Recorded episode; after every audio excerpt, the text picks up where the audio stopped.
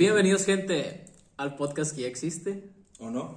O no, el día de hoy tenemos un fotógrafo para todas las personas que me lo habían pedido al fin y nada más y nada menos que Eduardo Ramos. ¿Cómo estás? Muy bien, mucho gusto, qué gusto. Es la primera vez que estoy en una plataforma así, creo. O sea, no. Sí, no, no te encontré nada, literalmente has sido de las personas que más costó, más me han costado encontrarles información. Sí, este, pues es- sí he estado como en plataformas, pero no nunca, nunca en un podcast. O sea, nunca en entrevista. Yo creo que en radio todavía había estado, pero nunca en un podcast. Entonces, es mi A primera ver, ¿qué, vez. qué sucede? Pero bueno, esperemos que, que todo salga bien. Esperemos no haber perdido mucho, mucho audio. Me estás contando de, de tu experiencia con las, con las fotos. En primera que te contrataron para unos 15 años. Y que tú Sí, me decías, hablaban "No, para unos 15 años. No me dedico a esto, yo solo Yo- tomo fotos. yo lo no soy rechacé. fotógrafo. Exacto, ¿Lo yo- yo, no era fotógrafo. Yo, yo me acuerdo que incluso había, había antes la aplicación esta de Ask, donde hacías preguntas anónimas. Sí. Y me acuerdo que me preguntaban mucho de que... Preguntas anónimas, ¿no? Ajá, Como- era más que la para gente- tirar mierda, la neta. Exacto. Y entonces me preguntaban de que desde cuándo eres fotógrafo. Y yo, no, y yo siempre, por el miedo a que gente que sí conocía que se dedicaba a eso, incluso yo ya, yo ya me atreví a escribirle a ciertos fotógrafos de que, oye, me encanta tu trabajo, me gustaría aprender y así. Entonces yo tenía miedo como que se me empezara a dar una fama de, ah, es que este se cree fotógrafo y no es. Total que por ese miedo, lo que quieras, yo siempre decía, no, yo no soy fotógrafo, yo tomo fotos. O sea, es muy diferente. No me dedico a eso. Total que esa vez que me buscaron, este... Yo la rechacé y después me va y me busca la mamá a mi casa. Me dice, es que vengo porque mi hija quiere que tú le tomes las fotos nada más, no quiere que nadie. Y la mamá ya trabajaba en la secundaria donde yo estudié. Entonces la conocía y yo era de que no, es que pues no me dedico a eso. Me dice, cóbrame lo que quieras, pero tómame las fotos. Porque la- Pero tú, tú ya hacías fotos estilo, o sea, de moda. Yo nunca... Ah, bueno, sí, yo lo que hacía es que agarraba a mis amigas y me las llevaba a, a tal ocasión que, que quería yo tomar una foto y les pedía tal cierto tipo de ropa. Pero yo todo lo que yo hacía lo hacía para mí, pues yo nunca había hecho algo para alguien. Pero ¿cómo defines el tipo de fotografía en un inicio? O sea, simplemente era retrato. Pues yo creo que eran más era- retratos. No me puedo decir que era moda porque yo para, o sea, ahora que trabajo en fotografía de moda, para hacer una foto de moda hay un equipo detrás, o sea, hay un equipo de profesionales detrás. Y creo que jugar a hacer fotos de moda era lo que yo hacía, pero, pero Sí, pues no, no era, era. el mismo resultado ni era lo mismo que estoy haciendo ahora.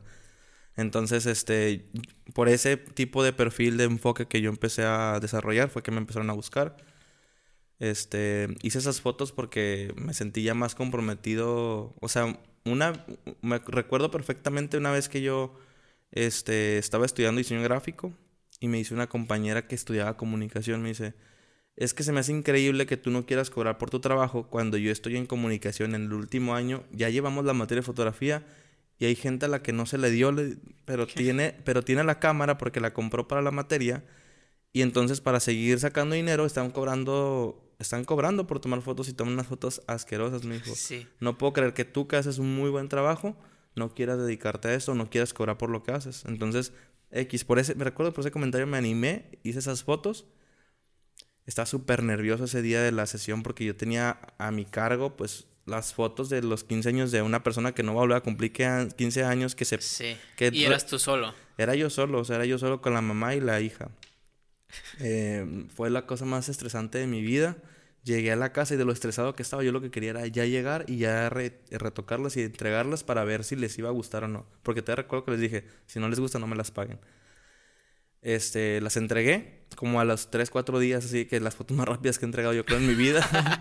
Sí, es. y sí. todavía me dice la señora, ¿puedes venir a la casa a traernos? Porque yo entregaba en un- las entregué en un disco, en un CD. Y dice, ¿puedes venir a la casa a traerlas? Fui a su casa. Me dice, es que queremos que las veamos a verlas todas aquí en la, en la, Junto contigo. en la O pantalla sea, de la, la, la sala. revelación, ¿no? De las fotos Yo junto me quería contigo. morir. Wow. Cuando ya pues se instalan la computadora en la, en la televisión, sientan al papá, a la hermana, era una No familia de esas que son muy ¿Qué unidas. placa? ¿Por qué aceptaste eso? Yo, yo estaba, o sea, tenía 17 años, sí, ahorita todavía me cuesta, me Ni cuesta conocías. trabajo. Ah, pero sí conocías a la mamá, ¿no? De la Sí, escuela. a la señora la conocía porque ella trabajaba, era la bibliotecaria de la secundaria. Pero no tenían un vínculo afectivo ustedes como persona, Mm, familia. No, o sea, pues, o sea, no, no, no ¿qué había pedo? ningún vínculo. Pero me sentaron ahí junto con toda la familia. Empezamos a ver las, las fotos y la mamá empieza a llorar de que están hermosas, no sé qué. Y cuando yo volteo, la, la quinceañera estaba así que me dijo, qué bueno que siempre, siempre quise que tú me tomaras las fotos. Entonces cuando yo vi sus caras, ahí sí fue cuando yo dije, no mames, sí quiero ver esto toda mi vida. O sea, sí me quiero dedicar a esto, si esto es lo que voy a sentir cada vez que yo pues haga mi trabajo, trabajo, entregue mi trabajo. Porque pues no es lo mismo vender hamburguesas y que coma la gente Sí. a ver que alguien sienta algo al ver tu trabajo, ¿sabes? Que le transmita algo, que le transmita algo. Y recuerdo que en ese momento fue cuando dije, bueno, entonces ahora sí le voy a echar ganas para ahora sí poderme dedicar a esto. Y sí, a partir de ahí empecé a buscar talleres eh, de fotógrafos que, que, ya, que ya tenían como un cierto portafolio, un cierto... Como masterclass, por así decirlo. en Exacto, internet, sí, talleres de, de dos días intensivos de que me fui a Obregón eh, con un fotógrafo de Obregón que ya había trabajado con Bow, ya había trabajado en Europa.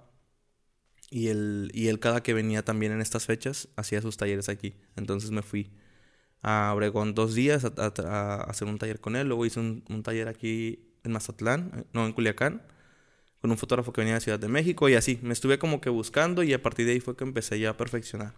Y ahí Pero, estabas- o sea, te saliste de estudiar diseño gráfico entonces, o cómo es que diseño gráfico era una carrera, carrera de fines de semana de estas de, de un diplomado, pues no era, Ah, un- ok. no era como, Como tal una carrera carrera. técnica, por así decirlo. Exactamente.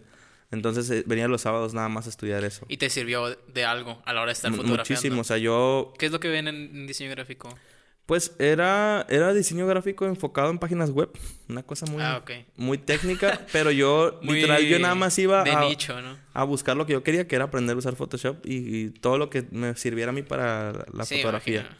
Obviamente aprendí de todo y, y le sé un poco a todo, pero yo lo que quería era aprender eso, pues. Y, y cuando aprendí eso, me te enseñan como que lo básico de todos los programas y de los software y cómo funcionan y cómo operan, pero yo ya de ahí fue Te cuando... enfocas en Photoshop, ¿no? Exactamente. ¿Qué otra herramienta usas en digital para editar? ¿Solamente Photoshop? No, eh, este, siempre todas mis fotos las paso a Lightroom, que es una... Un... ¿sí hijito de? Photoshop.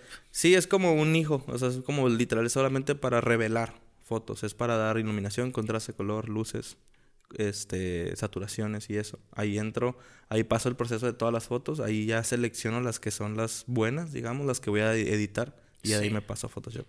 En Photoshop tiene, no es lo mismo que el comando este para editar fotos en RAW. Sí, de hecho el, el Lightroom es el es el, Es el formatito es el formato más amigable con, con RAW. Que te selecciona, o sea, que te agarra las fotos como las hace más ligeras, digamos, para, para que puedas procesarlas. Porque si tú metes a Photoshop unos 10 RAW, sí se pone como de que, sí, "Ey, sí acá. espérame tantito. Y el otro es como, no, X, las pasa todas. O sea, es como un convertidor, por así Exacto. decirlo. Se podría decir que sí, de hecho, mucha gente que no sabe convertir RAW a JPG, yo siempre les digo, pues mételas al Lightroom y ahí las exportas a...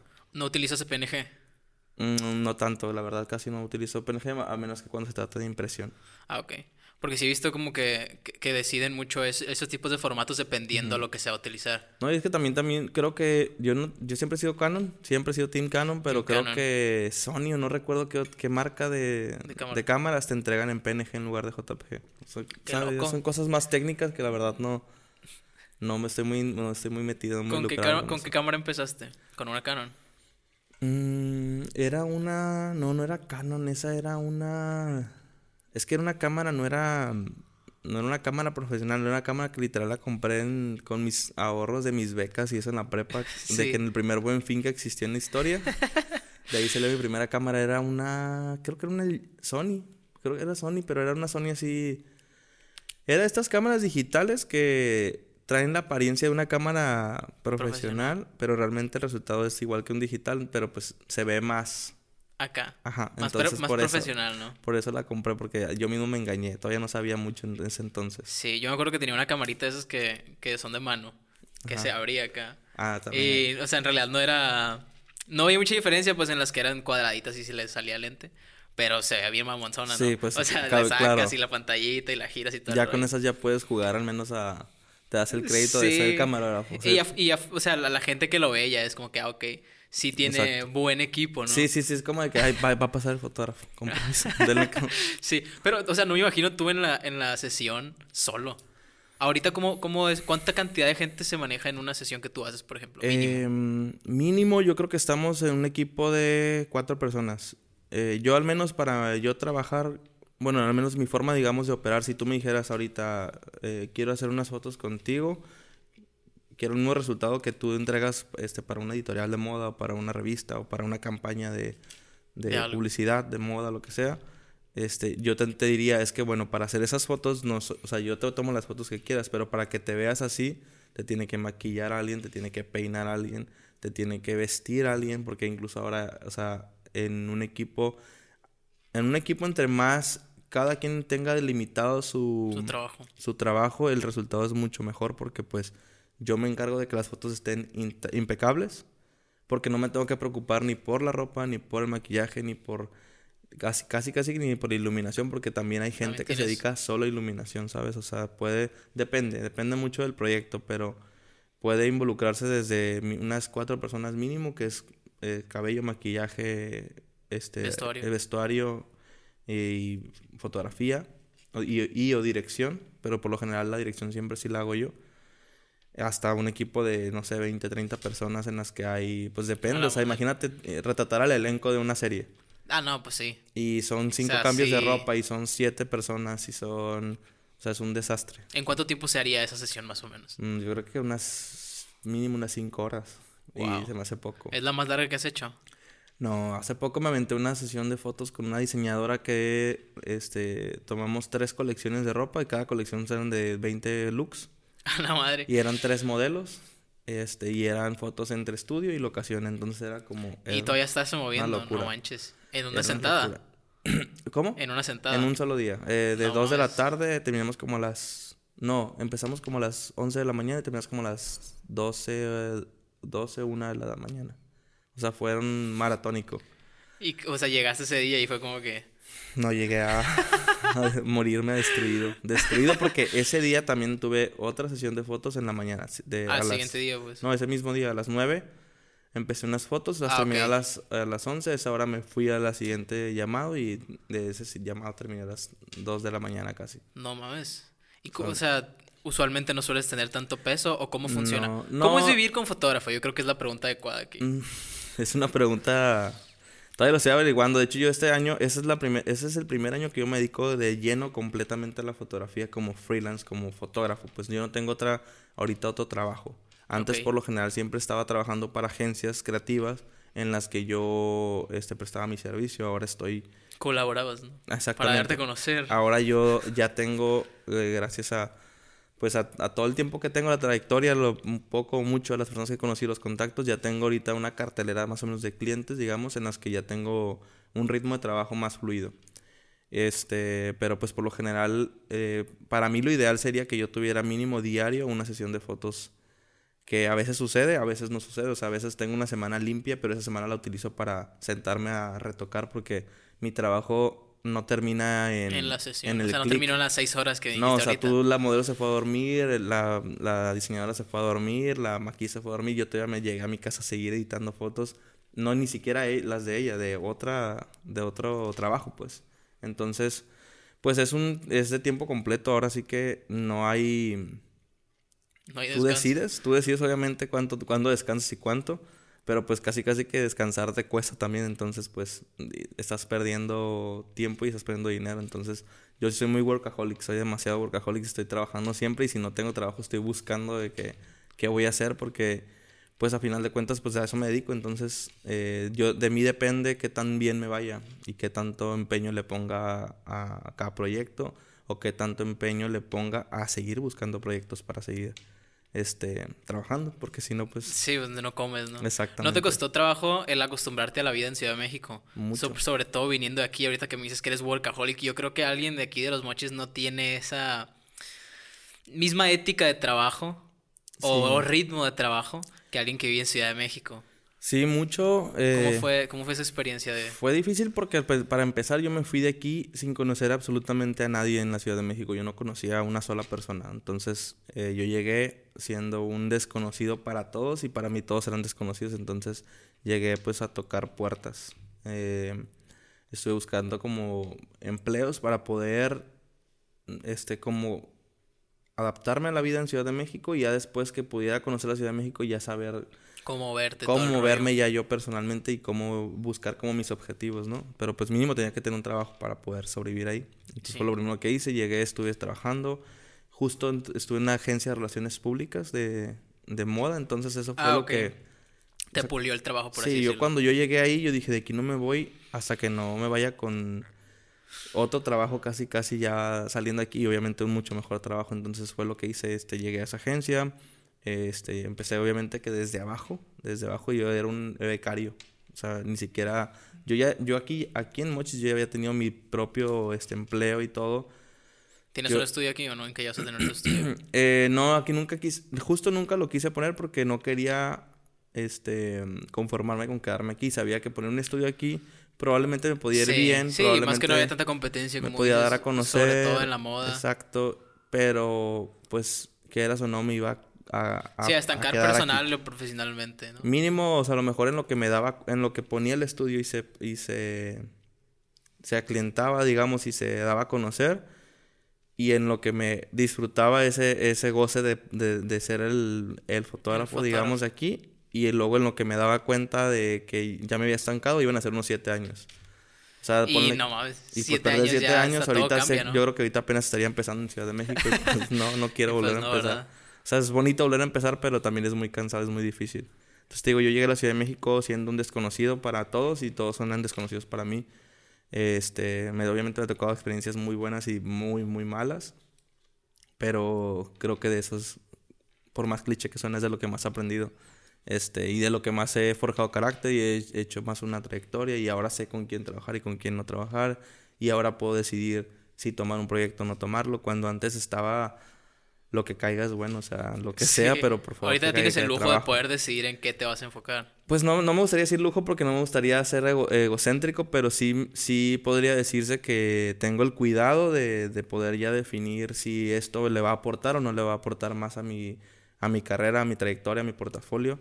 Porque pues a final de cuentas tampoco, digo, no soy ahorita ya el fotógrafo más reconocido de México, pero tampoco soy el más desconocido. Entonces ya ahorita literal lo que estoy siempre buscando es que lo que haga mañana sea mejor que lo que hice ayer. Entonces que si ya hice una revista, ahora quiero la mejor revista. O si ya hice una editorial para adentro, ahora quiero la portada. O si ya estuve con un artista, ahora quiero al artista más famoso, ¿sabes? Entonces es como... Sí, el progreso. Estoy ¿no? buscando siempre progresar porque al final de cuentas yo, te digo, mi carrera depende de mí. Yo decido cuánto trabajo, yo decido si quiero ser un fotógrafo de eventos, si quiero ser un fotógrafo de celebridades, si quiero... De 15 años. Exacto, entonces yo tengo que empezar a definir qué es lo que quiero para poder trazar ese camino y poder avanzar por ese camino, porque si no, pues me pierdo en el, en el limbo, en el, en el proceso de, de, De ver qué. de ver qué, de ver qué soy, qué, soy, qué hago, con quién hago, con quién no hago. ¿Y cómo empezaste a definir esos aspectos? Por ejemplo, ahorita que decías que empezaste trabajando en una agencia de, de publicidad. Bueno, te dedicas a, a la publicidad de la agencia. ¿Cómo, cómo fue el, el toparte con las cosas que te iban gustando? ¿Cómo fue el toparte con las cosas que no? Tanto de la profesión como de la industria. Yo creo que me, ayudó más saber lo que no me gustaba. Porque ¿Qué es cuando, lo que tenías que hacer ahí? cuando yo hacía algo eh, y que no me gustaba o que no me llenaba, yo decía, es que no estoy fuera de mi casa sufriendo sin mis papás, sin mi familia, sin mis amigos, sin conocer a nadie, Pudiendo haber puesto un estudio. subiéndome al metro. Siete años, ser el mejor fotógrafo de mochis. Exacto, subiéndome a un metro, este...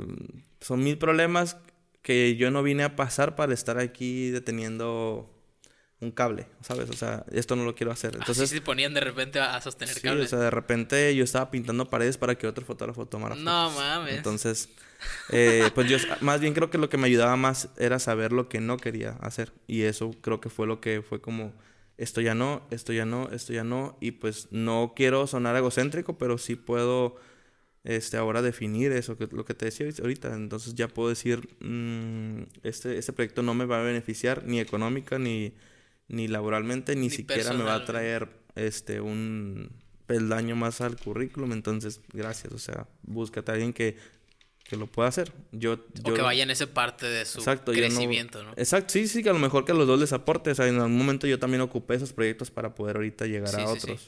Entonces, simplemente no puedo dar un paso hacia atrás o voltear atrás porque en lo que yo lo estoy haciendo, alguien más Claro. lo va hacia adelante. Entonces, Sí. es, eso es lo más pesado, creo yo, de Ciudad de México, que es una carrera. No es, no es solo la mía, es la de todos. Es un demasiado competitivo. Todo el mundo está ahí buscando un sueño. Por eso todo el mundo se va a la Ciudad de México. Porque es donde Sí. esas cosas pasan. Entonces, pues tienes que estar dando el 200% de ti diario. Y tienes que estar todo el tiempo viendo quién viene detrás o quién va adelante. Porque no para meter el pie ni nada, al contrario Sí. Para saber qué sino simplemente, ¿no? exacto. Y para dónde no, no, no, este, atravesa- atravesarte, porque yo soy mucho de, no meterme en- con nada ni con nadie. Entonces, también de repente que tú quieras decir, ah, sabes que yo quiero ese proyecto, pero ya lo tenía alguien que. Sí, o sea, y Ajá, entonces yo prefiero acá, ¿no? evitarme todos esos problemas, sí. Y yo mejor me voy fijando en lo mío, nomás voy viendo que no le estorbe ni, ni que no me estorbe nadie. Que igual, aunque no, aunque no lo intentes, sucede. Exacto. O sea, sí, creo que- Sí, sí sucede mucho. Nunca he tenido un problema, por ejemplo, ahorita que decías que tenías que pintar la pared para un fotógrafo. ¿Nunca te tocó una experiencia con alguna persona que hayas trabajado que no te haya gustado a ti personalmente? O sea, algún trato o algo que tú hayas dicho, oye, a lo mejor esto no es a lo me quiero dedicar porque esta persona que ya tiene un nombre está haciéndolo. ¿Qué tal si la, qué tal si la profesión de fotógrafo no es lo que yo pensaba? No, justo lo que me pasó fue lo contrario, que, que por ver a personas, por ver actitudes de gente, de otros fotógrafos eh, con los que me tocó colaborar cuando llegué de asistente, lo que quieras, este, yo decía, yo sí quiero llegar a hacer lo que es él, pero sin hacer todo eso que él hace, para llevar una carrera más limpia, un nombre más limpio y mucho, y llegar a tu cama a descansar y no llevar el problema de que por mentiras o por esto o por otra Sí, no tener la cosa o por malas actitudes. Sí, que al final eso te cierra puertas, quieras o no. O sea, ahorita una cancelación ya. Entonces yo, Te moriste. yo justo Mediáticamente creo, creo que siempre estaba fijándome en todo lo malo para eso yo no repetirlo, para eso yo no hacerlo, para de eso, de eso cuidarme más. Y obviamente de lo bueno, claro, pues aprender todo lo bueno, pero de lo malo soy el extra de cuidadoso para que yo no cometa esos errores, pues porque al final de cuentas también entre, entre más aciertes, pues más rápido avanzas. Entonces, siempre he sido muy cuidadoso y muy, muy detallista con eso porque a mí me gusta, yo soy, yo soy una persona muy atenta y me gusta mucho que si voy a trabajar con una modelo o con una quinceañera o con un, este, con una persona que nunca se ha tomado unas fotos en su vida y que está súper nervioso, que tengan el mismo trato y que se sientan igual porque para mí, si la persona la que yo estoy con la que estoy trabajando no está a gusto, eso se va a ver en las fotos y si, Sí. y si no le gustan las fotos, pues entonces mi trabajo no está bien hecho. Entonces, yo siempre he sido muy, muy cuidadoso con eso y siempre estoy tratando de fijarme, de cuidarme. Cuidarme de que, de que a final de cuentas, este, yo también estoy prestando un servicio y, y ellos también están contratando un servicio, entonces has de ser lo más Eh, laico. eh, exacto, sí, transparente. lo ¿no? más transparente, lo más, pues la verdad, la- o sea, convivir, convertir un trabajo en una, en una, este, en un rato súper agradable porque de verdad de las sesiones de fotos siempre sales de amigos, de, siempre sale un amigo de, de- del mismo cliente, del, del diseñador, de la peinadora, del maquillista, de, o sea, siempre salen y de ahí mismo vienen otros trabajos, entonces para mí es Vale muy- más tener el currículum limpio. Exacto. ¿Cómo diriges a un modelo tú, por ejemplo? Hace poquito yo estaba viendo un video con José Cuarón. No, ¿cómo se llama? Carlos Cuarón. Carlos Cuarón. Y él estaba platicando el- la manera en que él dirige a sus actores. Que cada quien tiene una manera distinta de abordarlo. Otros que son más, este, más fríos al asunto. Otros que lo leen y se lo machetean y después crean el personaje. Otros que no sé, o sea, cada quien tiene su, su proceso creativo para meterse dentro del papel y él solamente le ajustaba la tuerca dentro de cierto aspecto para poder lograr lo que él quería mediante la, la- el proceso de la, de la persona. Pues, ¿cómo es eso en el modelaje, por ejemplo? En el modelaje yo creo que a mí me funciona mucho y siempre y me ha funcionado siempre, pero hasta en la vida en general el conceptualizar. O sea, yo a mí, no me gusta pues a ver esto. Este, me gusta Sí. que si voy a, a- el a objeto de la trabajar semana.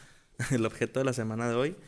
Si voy a trabajar sobre una un concepto me gusta que haya, o sea, que haya Lo puedes que enseñar esté si quieres. definido, O sea, para que la gente aquí, lo vea. ¿verdad? Sí. que esté definido todo. O sea, este, por ejemplo, la idea era aquí, eh, queríamos hacer una modelo súper, con todos los looks, o sea, en cuanto a ropa, todo que fuera como muy masculino, pero muy elegante. Como convertir a una modelo mujer en un, en un, este, en un dandy. Ok.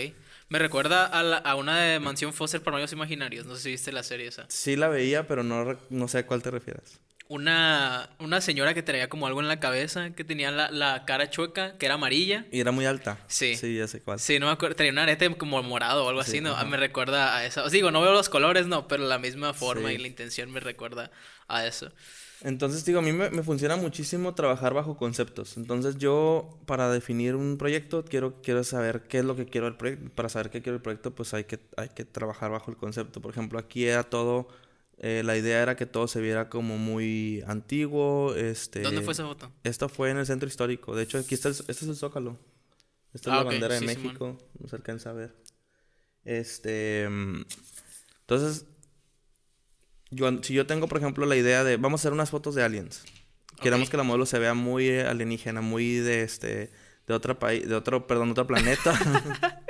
este, entonces el, el- el estilista ya sabe que va a buscar de ropa, sabe que tiene que buscar colores metálicos, ropa Sí, muy rara, este, neón, ¿no? lentes. El, el maquillista ahora sabe que tiene que este, maquillar pues ojos a lo mejor neones, a lo mejor metálicos, brillosos, Exótico exóticos.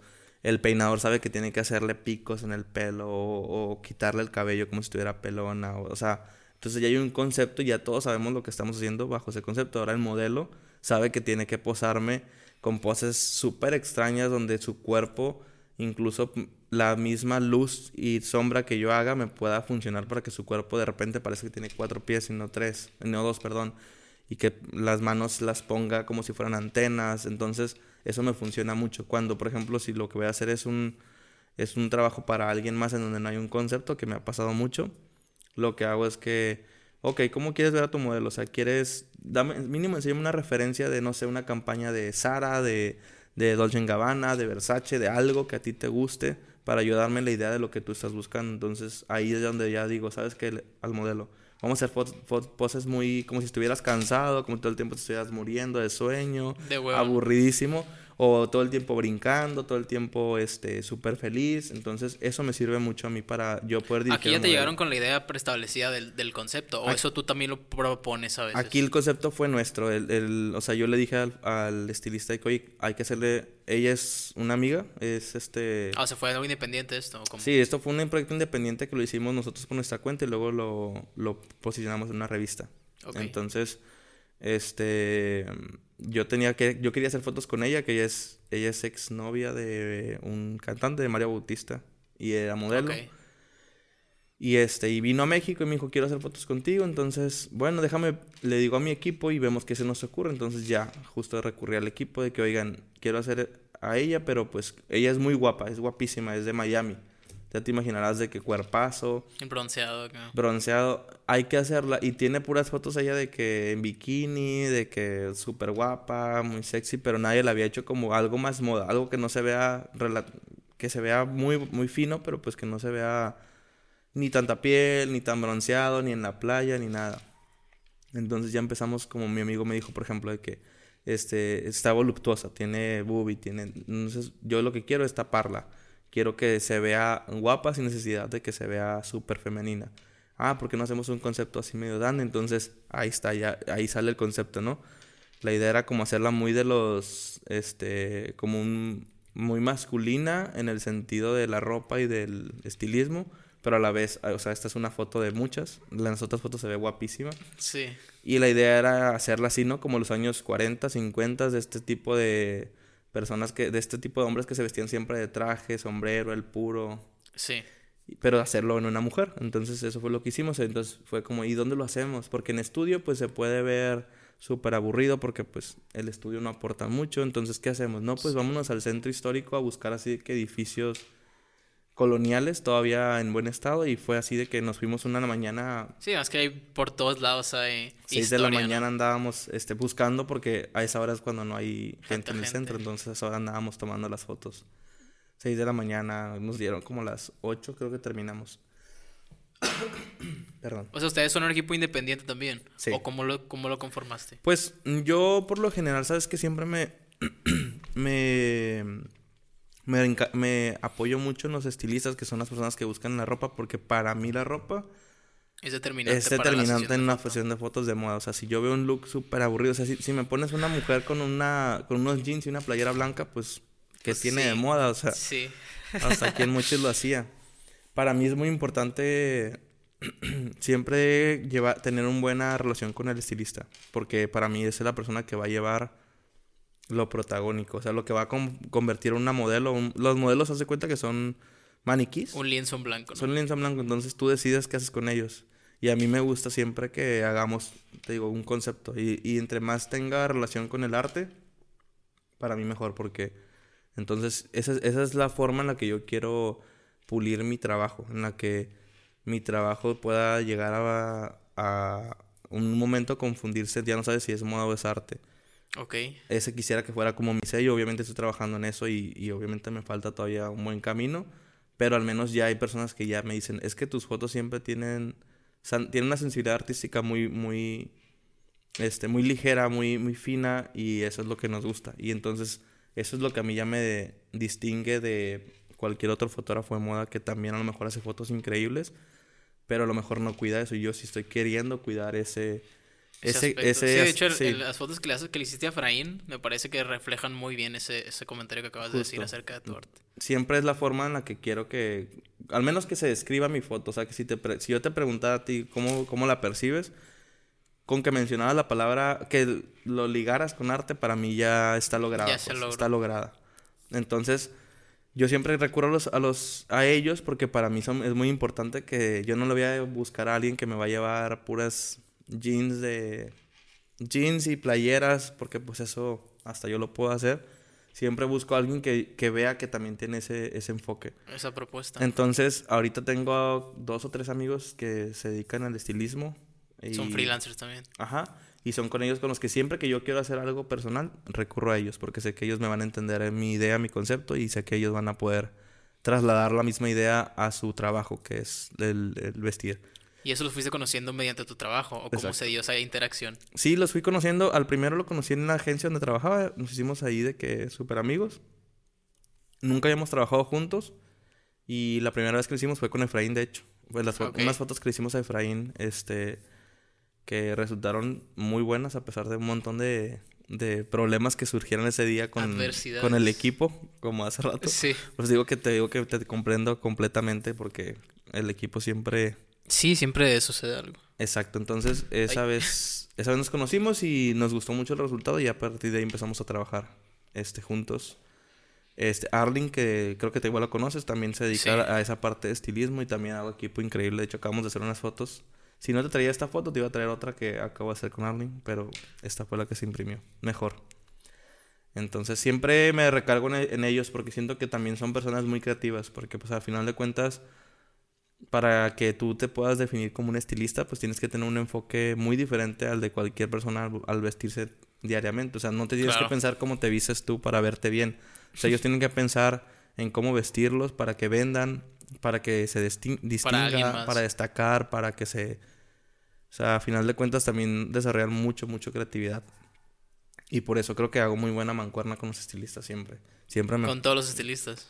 no con todos, pero con la mayoría. O sea, siempre para mí es muy importante que en un equipo haya un buen estilista, como hay un buen fotógrafo, porque también de nada te sirve que te haga looks increíbles si la foto está espantosa o Sí. está súper mal aprovechada. ¿Cómo es tu equipo de trabajo ahorita? O sea, tu, tu, tu equipo para la fotografía, no de trabajo.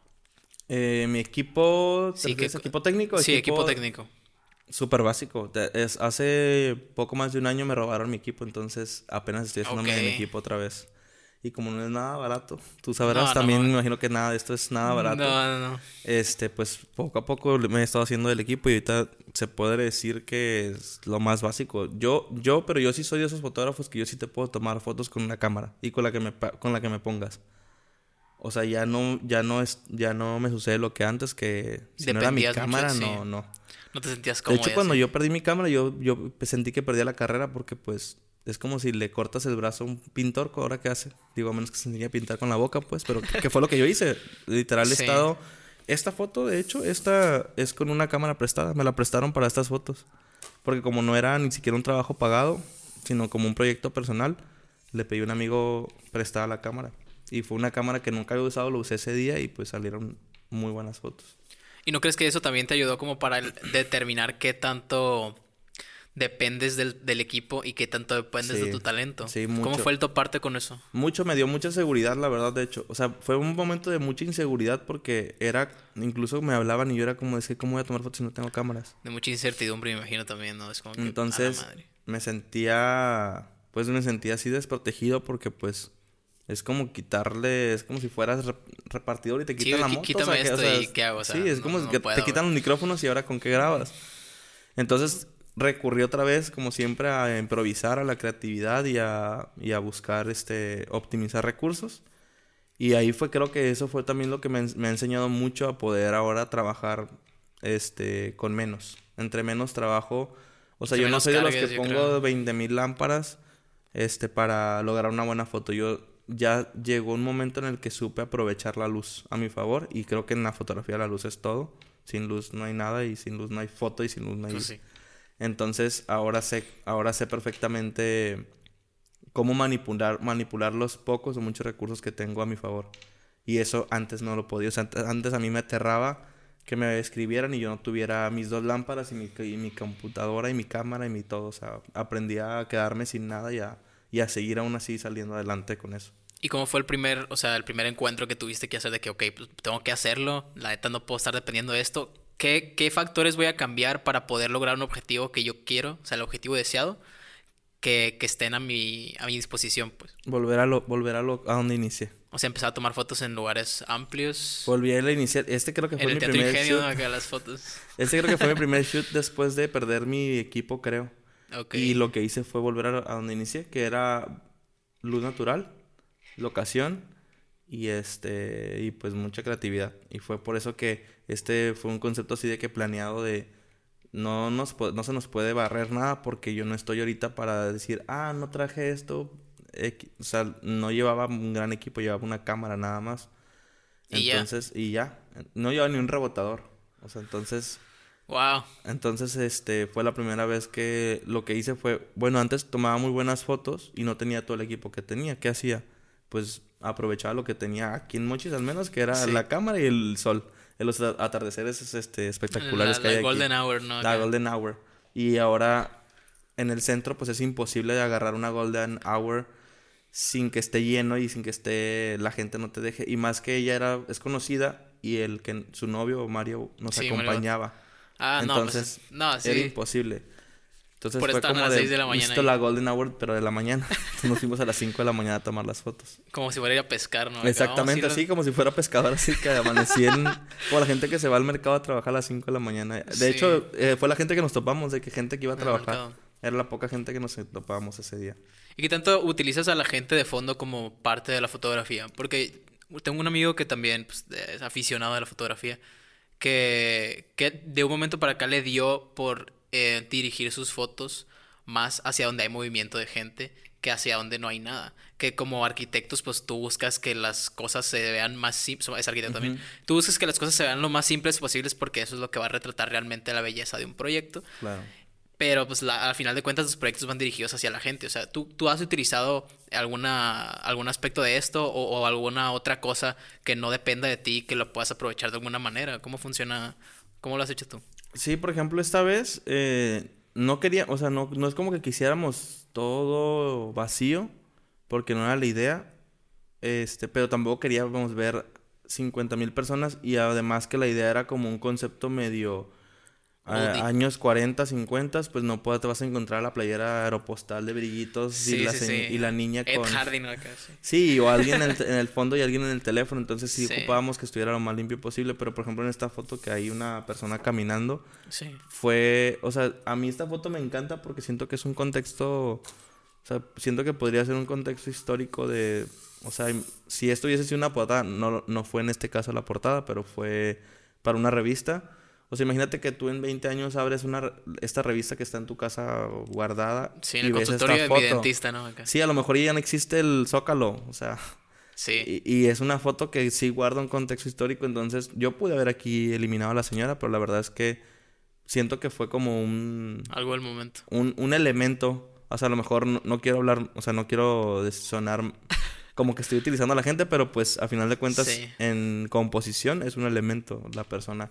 Y por ejemplo, en, en otro caso hicimos unas fotos igual en la ciudad, donde el concepto era la última mujer en el mundo.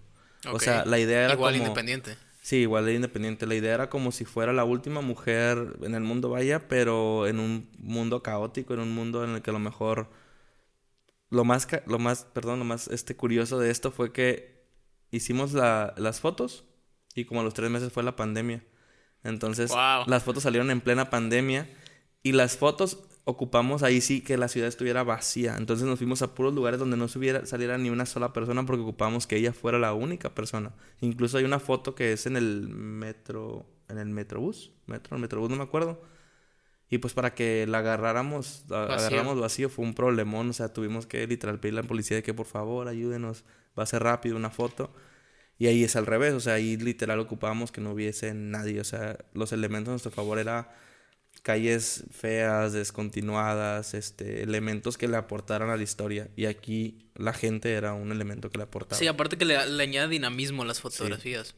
¿Cómo, ¿Cómo manipulas esos factores tú? Por ejemplo, el dinamismo, que se, que se vea una, una imagen que se. También ahorita está de moda como imágenes que son GIFs. No sé si las Ah, has sí. visto. ¿Cómo se hace eso, por ejemplo?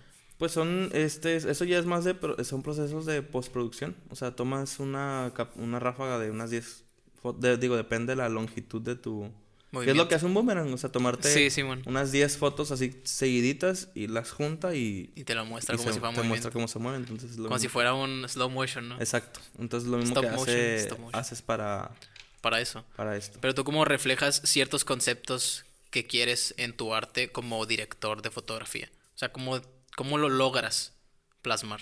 Pues yo creo que ahí más bien es por, por concepto, porque por ejemplo, te digo, ahí están los dos claros ejemplos. Aquí ocupábamos este, las mismas locaciones, pero con gente. Acá ocupábamos las locaciones sin gente, porque una sola persona nos podía echar a perder toda la historia, pues. Entonces, depende más bien, yo creo que del concepto, porque igual puedo.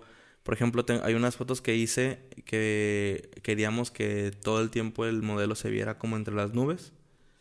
Y pues como no había el presupuesto para tal, lo que hicimos fue subirnos a la azotea y este y estar de que todo el tiempo con el modelo brincando para tenerlo en la en la En las nubes. en las nubes.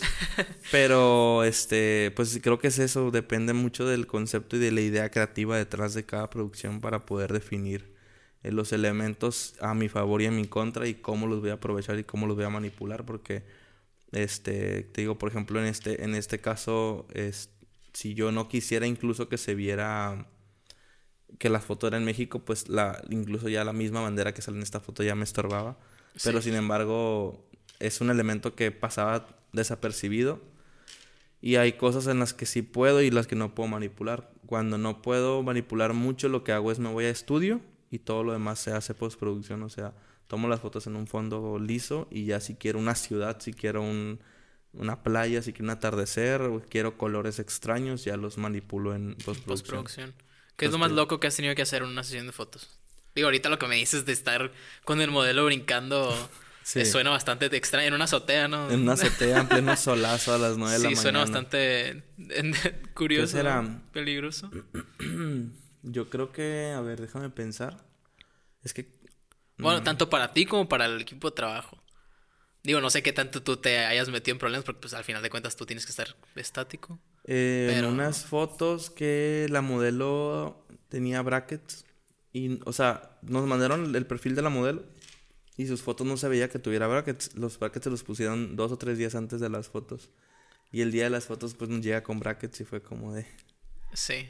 Y ahora, entonces fue quitarle los brackets en todas las fotos, yo creo, porque. Este. Fue, o sea. Muy minucioso Muy trabajo. minucioso, demasiado. Es demasiado, pues es demasiado. Son cosas muy pequeñas. Sí.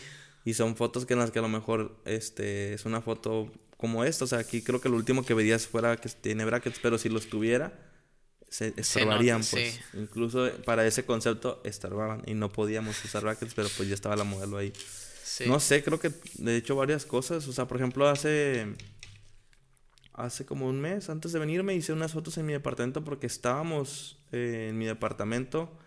Arlen, que es el estilista, este, un amigo que es maquillista, Sorachi, que es la modelo de Culiacán con la que he trabajado, y yo. Y dijimos, ¿por qué no hacemos unas fotos ahorita? No, pues que tengo esta ropa, tengo... se nos ocurrió en ese momento la idea.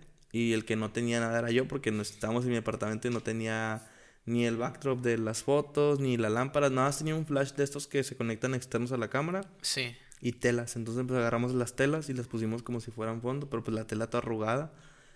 Y el flash lo desconecté y lo conecté con un control remoto. Entonces tenía a mi hermano deteniendo el flash así para, para que me diera el efecto como si fuera una lámpara de estudio. Este, la, la tela ahí de que, pues la pared era blanca de mi casa, nada más pusimos una tela blanca en el piso para que yo en edición ya las pegara. Y salieron unas fotos muy padres, la verdad. Te digo, de, de hecho, de la otra, si no te traía esta foto, era una de esas fotos la que iba a traer. Y fue, pero fue crear todo porque todo fue súper espontáneo. O sea, la porque se les antojó de todo, la sí. nada, ¿no? Entonces fue como crear todo, de que incluso en fotos agarraba la cabeza de la modelo y la ponía en la otra, porque acá había Sí. una buena foto, pero no había, no era una buena pose o no era una buena, entonces así. Sí, sí literal son las fotos más manipuladas que tengo yo creo, de que están hechas 100% en digital, yo, bueno, 80% digital, 20% físico. ¿Te gusta más a ti la, la postproducción entonces? Me gusta cuando tengo el tiempo, porque pues si todos los días tomo fotos y todos los días tengo que retocar, la neta le pierdes el amor. Este, y aparte es mucho más tardado sentarte a editar una foto que tomarla. O sea, tomarla te lleva un segundo, editarla te puede llevar una hora o te puede llevar 10 minutos.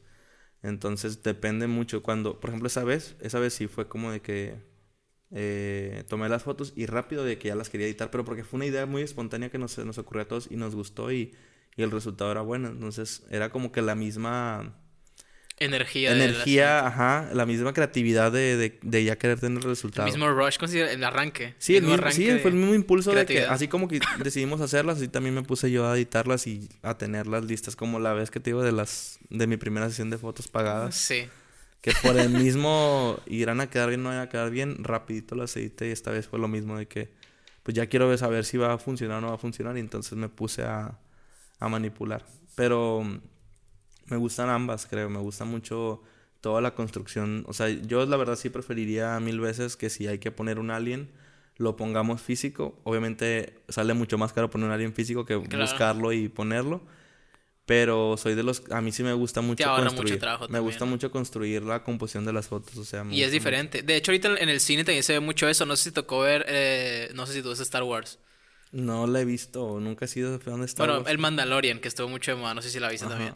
Eh, Ahora, el, para los estudios de grabación, están en, en, esa, en esa serie utilizaron como un estudio enorme que es una proyección 360. Entonces, ya ahora los, los actores no tienen por qué imaginarse que están en el lugar. O sea, lo pueden ver y pueden sentir, inclusive a- en la hora de actuar, pues lo interpretan de una manera diferente porque lo están viviendo en cierto aspecto. Pues creo que, do- que, que otra película era así. No sé si era El Renacido. Que solamente...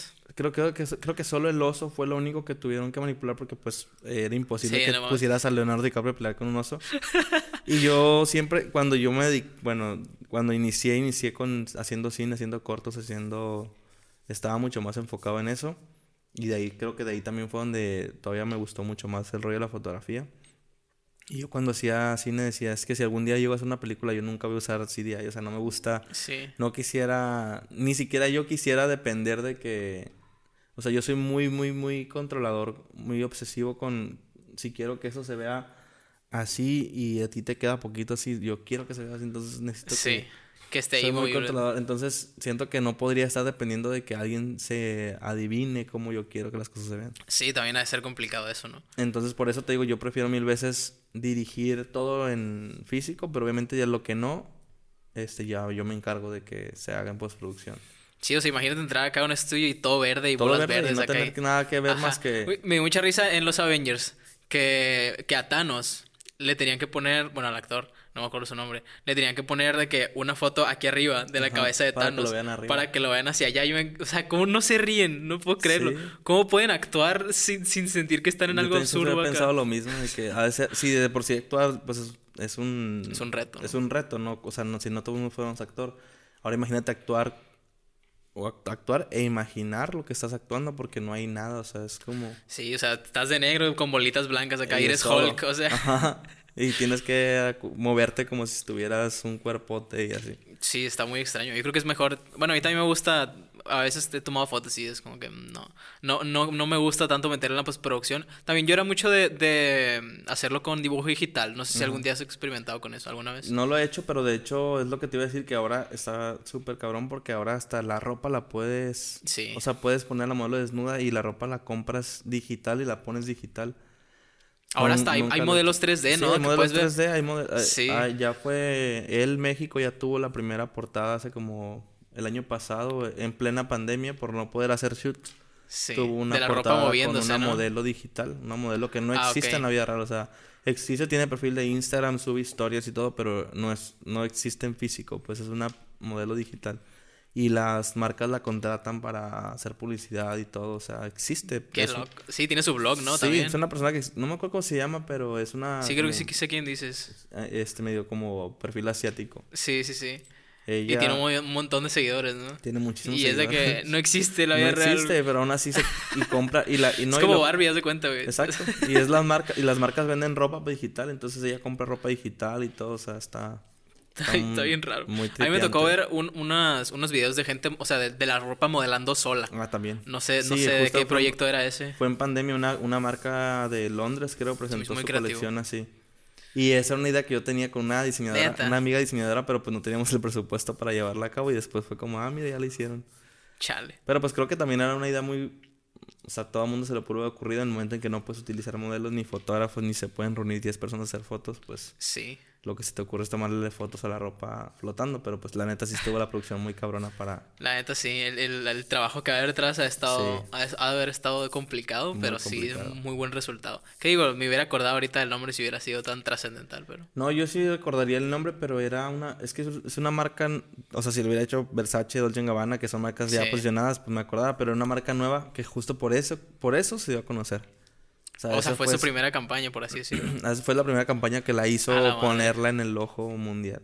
Y de hecho yo la sigo en Instagram y todo, pero no me, no me podría acordar ahorita cómo se llama. Qué elegante. Del Hablando nombre. de eso, las revistas, güey. Estaba platicando con, con el Alexander Wildstar, eh, que te mencioné ahorita en el video, que tenía la, la duda esta de cómo llegas tú a publicarte en una revista. Porque ahorita en Mochis se da mucho el, ah, vente para acá y te das a conocer, pero pues, pues o sea, haznos el trabajo de la fotografía, pero no tenemos con qué pagarte, pero tenemos este nombre, y no, no solamente con la fotografía, sino con los modelos, con los músicos, con muchas profesiones yo creo que te contratan, entre comillas, para darte a conocer, y creo, creo que también funciona eso en, en las revistas grandes. ¿Cómo, cómo es ese, ese trip? Pues las revistas sí tienen, o sea, las revistas a final de cuentas son un medio de comunicación que se, este, se alimenta de, pues de nosotros, de las que, de quien, de quien las consumimos.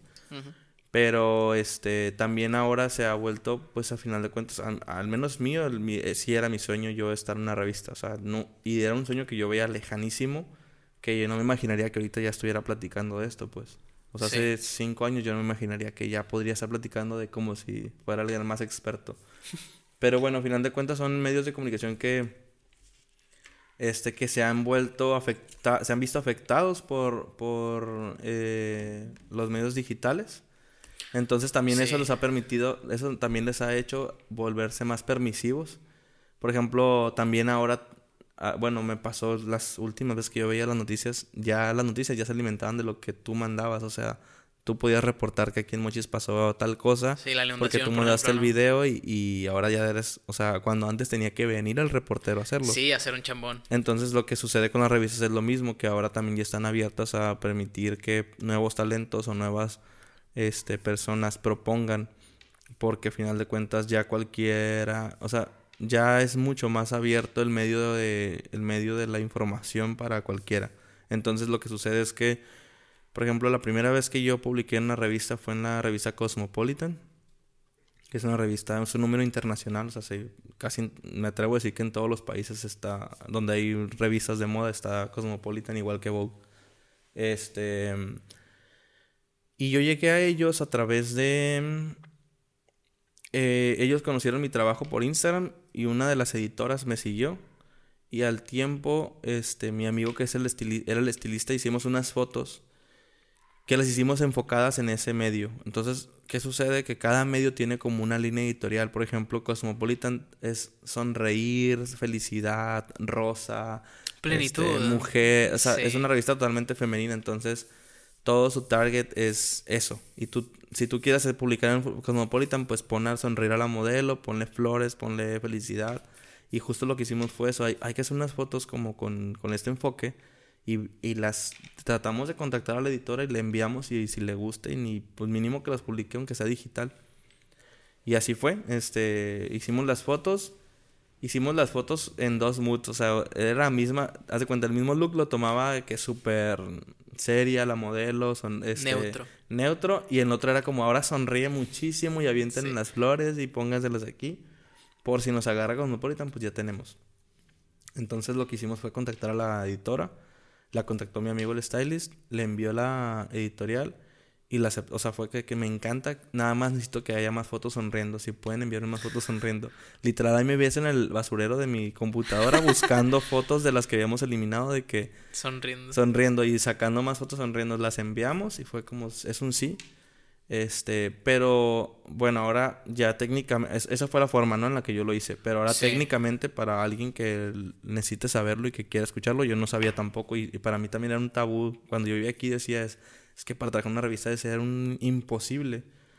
Lo que sucede es que las revistas trabajan obviamente con este, mucha, mucha publicidad. O sea, la- de hecho la publicidad es el 50% de lo que las mantiene vivas. Y las, marcas que se publicitan ahí obviamente pues son las marcas grandes. O sea, las marcas de Dolce Gabbana. Si tú eres una revista, lo primero que vas a ver es un comercial, es una publicidad, una campaña de Gucci, de Dolce Gabbana, Sí. de Fendi, de eso. Entonces ellos tienen acuerdos comerciales con esas marcas en las que si yo me publico, yo, este, Calvin Klein me publicité este mes contigo, me, espero que al menos las editoriales o la portada que tú estás sacando también incluyan de mi ropa. Algo de- sí. Entonces, porque ese es el acuerdo comercial. Entonces, lo que sucede es que tiene que tu, tu editorial de moda, tu editorial, tu- tus 10, 20 fotos que hiciste, tienen que llevar pues una historia, o sea, un, un concepto que vaya enfocado también al número. Por ejemplo, por ejemplo, en mayo estamos hablando de las mamás. Y si tú hiciste una editorial de una, una modelo que parece mamá con su hija y las dos se ven y las vestiste iguales y se ve muy cool, ese, ese- a lo mejor esa editorial puede quedar. Sí, pues Es- es, o como sea, surfear las olas, ¿no? Entan- exacto, entonces es como temporadas. son muchos factores, es como por ejemplo, por ejemplo, yo ahora sé que las revistas trabajan este ahorita en enero están, están haciendo ya mayo seguramente, porque no puedes llegar a mayo y apenas Y ya, hacer mayo sí. y sacar la impresa y venderla, ¿no? Entonces ahorita seguramente están haciendo lo que va a salir en mayo. Este, en mayo están haciendo lo que va a salir en septiembre. Entonces lo que hacemos nosotros es adelantarnos a eso. Por ejemplo, de que ah, vamos a hacer una editorial muy de invierno en pleno verano.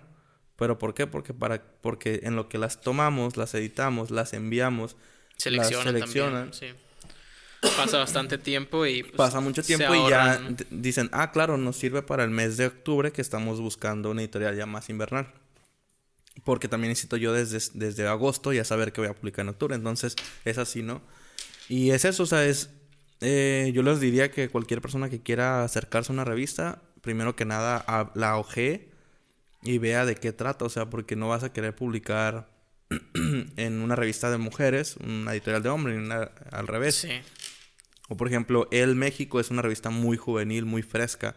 Y si tú eres una, una, una revista de él, todas las propuestas, incluso en fotografía, son como muy experimentales, modelos raros, modelos raras, ropa rara, o sea, looks que a lo mejor nunca te pondrías, pero esa es el- la forma en la que ellos Se venden a se venden. audiencia. Y Vogue, si la abres, son modelos este super top. La mayoría son modelos ya muy conocidas, con puras marcas de lujo.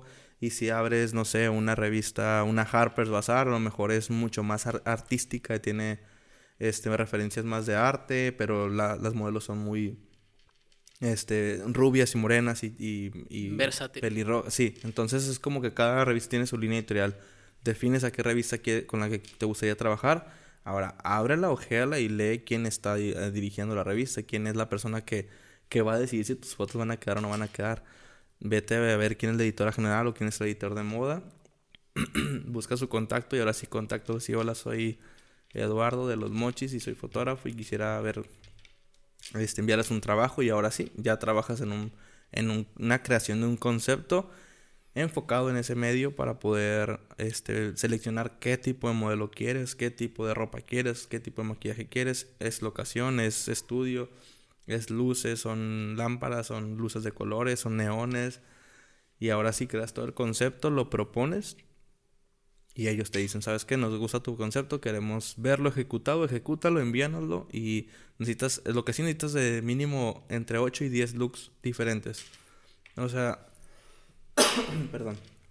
Ocupas entre 38 y 10 looks para que las revistas puedan eh, seleccionarlo porque si tú envías 10 fotos increíbles, todas diferentes, pero con el mismo look, pues a final de cuentas en los créditos va a ser un solo diseñador y es, eh, eso ya no es una editorial, ya es una, ya casi casi que es una publicidad Sí. regalada porque en todos los Ajá. en todas las páginas va a estar el mismo diseñador o la misma eh, la misma marca entonces necesitas eso, o sea, como Variedad. variedad eh, y obviamente si, tus, si las marcas que utilizaste tú en tu editorial son parte de las marcas que ellos pagan, que les pagan publicidad a ellos, todavía más.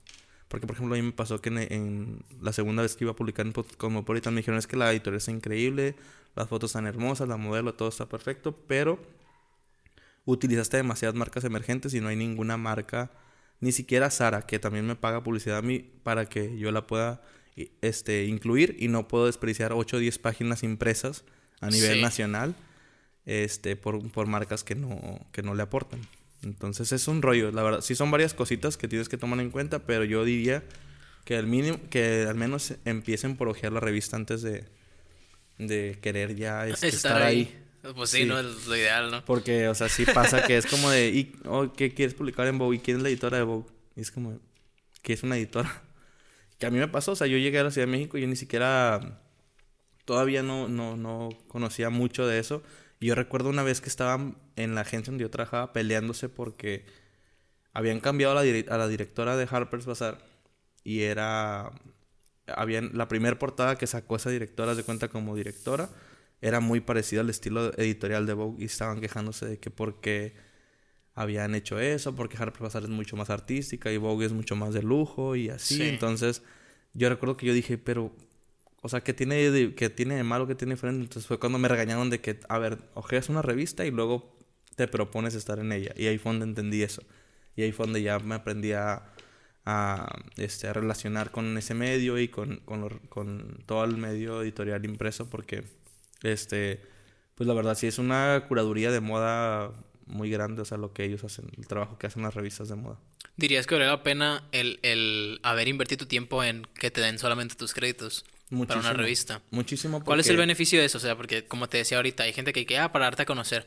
Pero quién sabe si darte a conocer en una revista también te beneficie de cierto modo, o sea, igual, o sea, como que aprovecharse de la situación de necesidad de alguien para darse a conocer para lucrar con, con ese Sí, trabajo. también puede suceder, pero creo que eso sucede más con, con títulos un poco más independientes, se podría decir.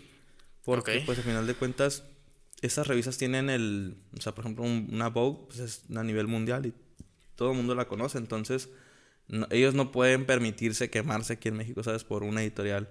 Lo que hacen es que está esa parte en la que abren puertas para recibir nuevos talentos y darles exposición. Y también está la parte en la que, justo por, porque eres un nuevo talento que ya, que ya hizo Harper, ya hizo Vogue, ya hizo él, ya hizo Gracia, este, eres el fotógrafo que está publicando en todas ahorita. Entonces, por tal razón, yo quiero que ahora tú hagas la portada de mi revista y te voy a pagar 50, 100, lo que me cobres, lo que sea. Ahora sí, yo te estoy buscando yo como revista, yo como medio, Sí. porque eres un fotógrafo reconocido que tiene un muy buen portafolio y una muy buena este, trayectoria. Ahora sí te busco para que tú seas El que este, dirija el que- la campaña que quiero mostrar ahora. Exactamente. Y ahí es donde ya tú ves de regreso todo lo que tú invertiste. Porque ahora ya la revista está buscando a ti, no estás tú tocando la puerta para ver si te publican, sino ahora es, oye, quiero la portada de Vogue con Rosalía, ¿cuánto me cobras? Entonces es como de, ok. Gratis. sí, es como de gracias. Valió la pena todo el- los mil correos y, Todo el esfuerzo. y el esfuerzo. Entonces, eso es lo padre, o sea, eso es lo bueno de las revistas también que, pues al final de cuentas, Están Tam- dando y ¿no? Son, son medios, son, son méritos que no cualquiera se puede adjudicar y que también no cualquiera va a llegar. O sea, por más buenos fotógrafos que haya y que incluso yo cuando formaba parte de la gen- de la Tú podías ver lo que mandaban también, o sea, como que ver la competencia o no. No, no, no, obviamente no es. Tú nada más ves lo que sale en la revista. No Sí, sabes. sí. Por ejemplo, esta foto a lo mejor no quedó. Y era, era tu favorita, pero no quedó, no quedó en la Y revista la porque vio. la editora prefirió otra en la que X se veía mejor la ropa o lo que sea. Y ya tú no sabes lo que. Pues todo lo que quedó fuera de la revista, todo el, el número, que pero. estaría interesante, ¿no? Poder verlo Muy para saber con qué estás compitiendo. Muy, muy interesante porque incluso también de repente las editoras no tienen el... no, o sea, no hay, no hay como que la mejor... No están al cargo... No están a la altura del cargo, pues. Entonces de repente es como de que... ah, o sea, hemos visto títulos caer, pues, por, por una mala dirección. Wow. Entonces, sí, es, es un mundo muy interesante. Es, es muy... Sí, la industria de la moda tiene demasiadas connotaciones. Muchas, y creo que entre más, entre más lo ves como, como un medio en el que también te puedes divertir, también puedes aprender, también puedes proponer y también puedes hacer nombre y dejar huella, creo que todavía lo hace más interesante. Porque pues a final de cuentas vender es el objetivo de todo mundo. Pero tú tienes la capacidad de vender y aparte de dejar un, un antes y un después. O sea, o sea, ahí está la... De hacer historia Ahí la está... marca. Sí, ahí está... ahora hay una película de House of Gucci. Por, Sí. por una marca que inició hace 100 años. Y a lo mejor el- la persona que empezó la marca no, sab- no sabría que en 100 años después iba a haber una película de su... haga Pirma, ¿no? Así. de- exacto. No, ¿cómo se llama la, la que parece Nike? Que es de aquí. En- Ja- la que la quemaron porque... La de la H. Eh, o sea, que veo... Es que hay muchos tenis aquí en las zapaterías. Hay muchos tenis con una marca de una H, pero no me acuerdo cómo Es una que cancelaron porque sacó una edición de unos tenis que tenían el 8 de marzo. Sacó una edición de los tenis que tenían este como graffiti de ciertos. Ah, no me O sea, como si fuera una, una manifestación en un Ah, tenis. no No, mames. no, pues me sí se acuerdo pasaron. cómo se llama. Sí, poquito. Sí se pasaron. Se lo merecían. Pero sí, ahorita que mencionas esto de, de que todo feliz y que también puedes darte a, a experimentar mientras creces como persona. ¿Qué tal los modelos? Yo creo que los modelos siempre están como que juzgados en el aspecto de que tienen que vender su apariencia física a las marcas. ¿Qué tanto te ha tocado trabajar a ti con ese tipo de gente o cómo, cómo se vive dentro de experiencias de los modelos que te hayan contado? Me, yo me, me puse a ver videos de, de, de gente que, que hace fotografía de moda y de repente le decían, güey, o sea, me, me llegaban conmigo y se ponían a llorar porque era su última sesión de fotos y yo la veía y la modelo pues estaba bien, pues o sea, no tenía ningún problema, pero la agencia le pedían que bajara 3 kilos y esa, o sea, no podía cumplirlo pues y, esa iba a ser su última sesión de fotos en esa agencia, entonces me quedo yo, ¿qué tan sano es en general la industria de la moda? Que podemos partir de que la ropa, el, el lavado de dinero a través de prendas que en realidad pues no tiene ningún en- en especie de sentido que compren y compren y ahí esté y se genere y se genere y se explote a gente de otros lados. O sea, hay muchas variables, pero los modelos yo creo que es, es la, la típica historia que nos cuentan. ¿Qué tan cierta es? Pues mira, yo tengo mucha relación con modelos porque tengo muchos amigos modelos. Incluso ahora mi hermano está... Acaba de iniciar este... Acaba de firmar contrato en una agencia de modelos. Se acaba de ir apenas a Ciudad de México hace unos meses conmigo.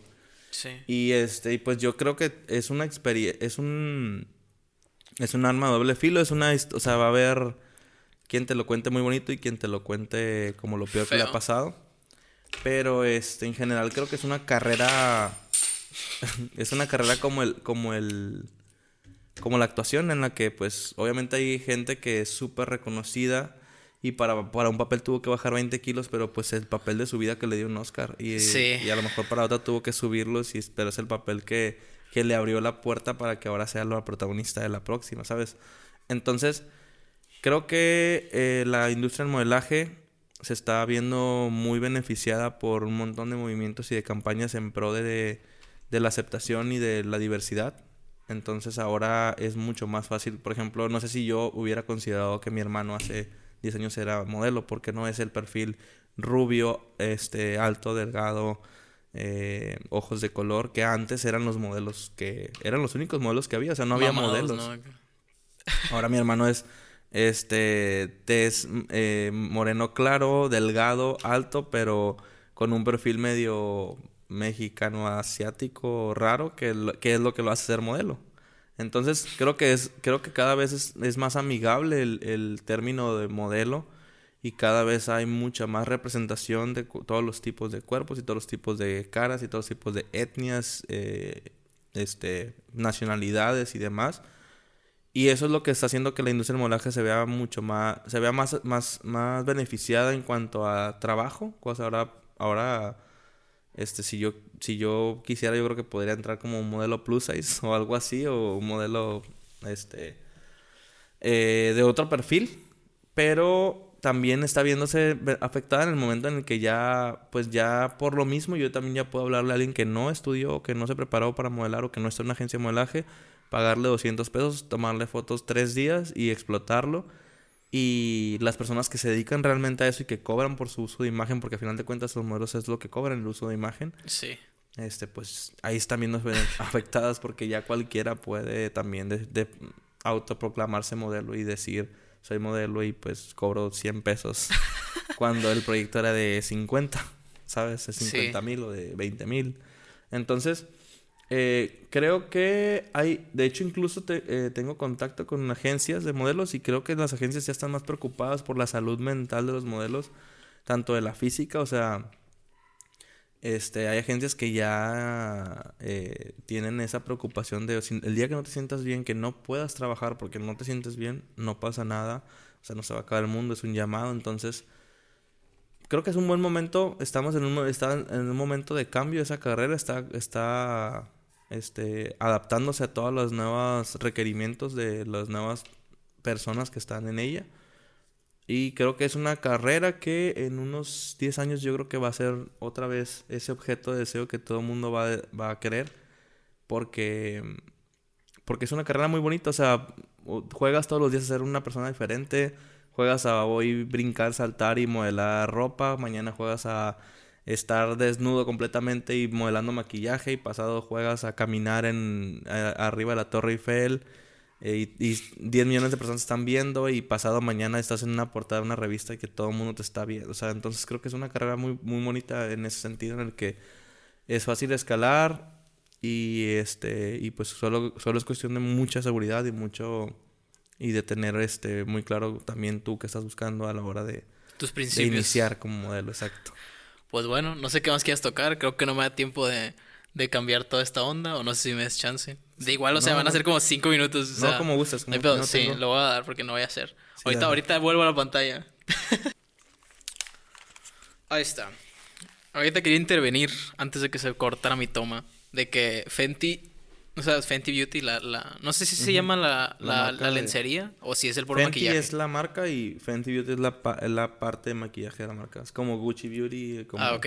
Sí, que, que, que Rihanna está haciendo como que el movimiento este de, de incluir a más gente de otro- con otro tipo de cuerpo. Hace poquito vi un tweet de que decía, güey, es la primera vez que veo una inclusividad masculina dentro de una eh, campaña de, de ropa interior. Y es como, eh, pues ahora que lo dices, no me acuerdo, ¿sabes? Tiene mucho sentido. Y yo creo que es básicamente lo que vamos a llegar todos algún día. De que darnos cuenta de que es una mamada vivir siempre del, del, del, Del físico, ¿no?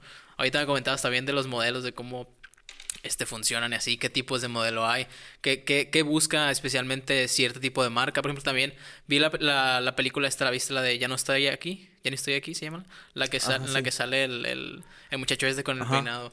Sí, y que lo empezaron a fotografiar mucho, que de hecho le criticaban a Belinda una foto, creo que fue Belinda, Sí, que le criticaban por hacer el... Por la apropiación. apropiación cultural, Cultural. que digo, somos mexicanos, ¿no? Pero sí se, se ve como muy blackfaced, ¿sabes? Sí, o sea, como muy de que agarró el premio, lo como traer un premio, pues como Sí. para andar presumiendo un premio. Sí, sí, sí sucede mucho. Pues este, pues sí creo que justo, mar o sea, ya a nivel global, las marcas se están preocupando por escuchar al cliente y el cliente se está quejando de que no veo una publicidad donde yo soy mm, moreno, de piel oscura, negro, como le quieras llamar, y no veo en tu tienda ninguna modelo usando mi ropa, entonces tu ropa no es para mí. Sí. Eh, yo soy asiático y no veo ninguna asiática usando tu ropa, entonces tu marca no es para mí. Este, yo soy vegano y no veo y tu y tu ropa vende animales a- Sí. abrigos de animales, entonces las marcas se están preocupando por no perder clientes y lo que están haciendo es escuchar eh, esas, esas quejas y por eso ahora todas las marcas de lujo, Gucci, Dolce Gabbana, no sé qué otras, ya renunciaron a usar productos, este, material de animal. animal. Este, ya las marcas de maquillaje están rechazando las pruebas en, en animales. Ya las marcas están incluyendo a, a personas de perfiles este, de tallas extras o de, de otros colores de piel o de otras nacionalidades, otras, otros Sí, rasgos lo que me- faciales. ¿Cómo se llama la que me dijiste ahorita? ¿La modelo? ¿De la nariz? Este, hay una modelo que se llama Andrea Carresco, una modelo mexicana, que tiene un perfil muy interesante. Es una, no recuerdo, no, no sé, perdón, no sé si es ah, deformidad o cómo. Es una característica muy especial que tienen de un perfil muy pronunciado, con una nariz muy pronunciada. Y sé que es una característica porque hace, hace apenas, no sé, unos meses vi un artículo de, de las bellezas más... eh, las bellezas más reconocidas, digamos, a nivel mundial con esa característica. Y ahí supe que era una característica, o sea, no era como que una deformación o algo, sino que es como una característica física. Entonces ya las, las marcas también ya están aprovechando, están aprovechando y están también aprovechando a su favor todos estos factores para poder diversificar y, y, este, y crecer su público y crecer también la forma en la que se consume su marca. Entonces está muy interesante y lo que te digo creo que es lo que le está haciendo abriendo a la carrera del modelaje esa permisión en la que puedes aspirar a algún día llegar a ser modelo sin tener que bajar de peso, sin tener que operarte la nariz, sin tener que operarte los labios, sin tener que este ponerte boobies o quitarte o sin tener que este crecer porque incluso ya también la estatura ya no es un, un requisito. Un requisito cuando sí, ahorita de hecho en la, en la agencia de modelaje LM eh, eh, sí están como muy es restringidos por la altura. Sí, antes, o sea, real, antes la un centímetro no te lo perdonaban, es lo que te decía hace rato. Ahora, este, incluso ya me ha tocado trabajar con modelos que a lo mejor no las ves en pasarela, pero las ves en todas las revistas porque pues en fotos se ven increíbles. A lo mejor no ves lo altas o bajas que puedan estar porque en foto pues tú yo me puedo agachar más y hacer que te veas más largo, más grande, más eh, un lente te favorece más que el otro y tal. Pero a lo mejor en pasarelas todavía no las ves, pero también ya va a llegar un momento en que pasarelas también estén. O sea, ya hubo una pasarela de Mosquino con una persona con este discapacidad este en motriz. Su, dismotriz en su silla de ruedas. O sea, entonces también cada vez está viendo más esa, esa ampliación y creo que es muy padre porque hay mucha gente que pudo haber soñado hace unos años con algún día verse en una revista, verse en una publicidad, verse en un, en un anuncio, en una campaña o modelar en una pasarela y ahora lo están logrando. Entonces creo que... Sí. Creo que se están, viniendo, se están poniendo temas en la mesa, en, especialmente en esa carrera que antes eran un tabú o eran súper mal vistos y eso. Sí, también la crítica, o sea, yo creo que la gente al principio no estaba lista. No sé si te acuerdas de una foto que le criticaron mucho a Lizo, la artista. Ajá. Que yo me decía, güey, ¿qué, ¿qué, está haciendo mal? O sea, Nada. Es una persona modelando para una marca que le pagó para modelar. Sí, de hecho ella es de, ella es de las personas que también está abriendo muchos caminos para gente. O sea, literal es de las que ella está abriendo el camino para que otros pasen sin tener que ni siquiera tocar, o sea, nada más pasar pues, desapercibidas, como todo el mundo lo ha hecho. O sea, porque a una model, a una persona rubia, alta, delgada, este, la dejas pasar y a mí me tienes que detener en la puerta para poder entrar, porque tienes que preguntar si mi perfil entra. Sí. O sea, entonces eso es lo más, o sea, es lo más, este... Clasista. Clasista que existe y ahora ya se está permitiendo que se vaya borrando al menos esa, ese, ese, este, esa línea que estaba tan definida, ahora ya se está al menos borrando y se, se puede ver un poquito más claro para mucha gente que no, que antes ni siquiera lo podía imaginar o pensar. Sí, también está pasando con los influencers. Yo creo que la gente ahora ya en la pandemia se dio mucho a la tarea de buscar con gente que, pues, empatices, ¿sabes? Claro. No a, no sé, güey. Cristiano Ronaldo, ¿sabes? Sí, o sea, al final de cuentas hay gente con la que conectas y con la que no. Y creo que eso es lo más sano, pues, poder reconocer con quién sí, con quién no. Y donde puedas, este... Y es lo que la gente se cree también, güey. Sí. Yo hago mucho comentario de que, güey, Cristiano Ronaldo nunca ha patrocinado una marca de labios porque a él le guste o porque de labiales, perdón. Ajá. Porque a él le guste o porque los use, lo va a hacer monetariamente y te está utilizando para vender su, Claro. su cuerpo, ¿no? O sea, Porque a él le pides a la niña que tiene 20 seguidores aquí en tu rancho que tenga que ajá. decirte que está bien hecho y si te cayó mal porque tú tenías un problema extra, este, pues ya fue tu problema, no es el problema de ella.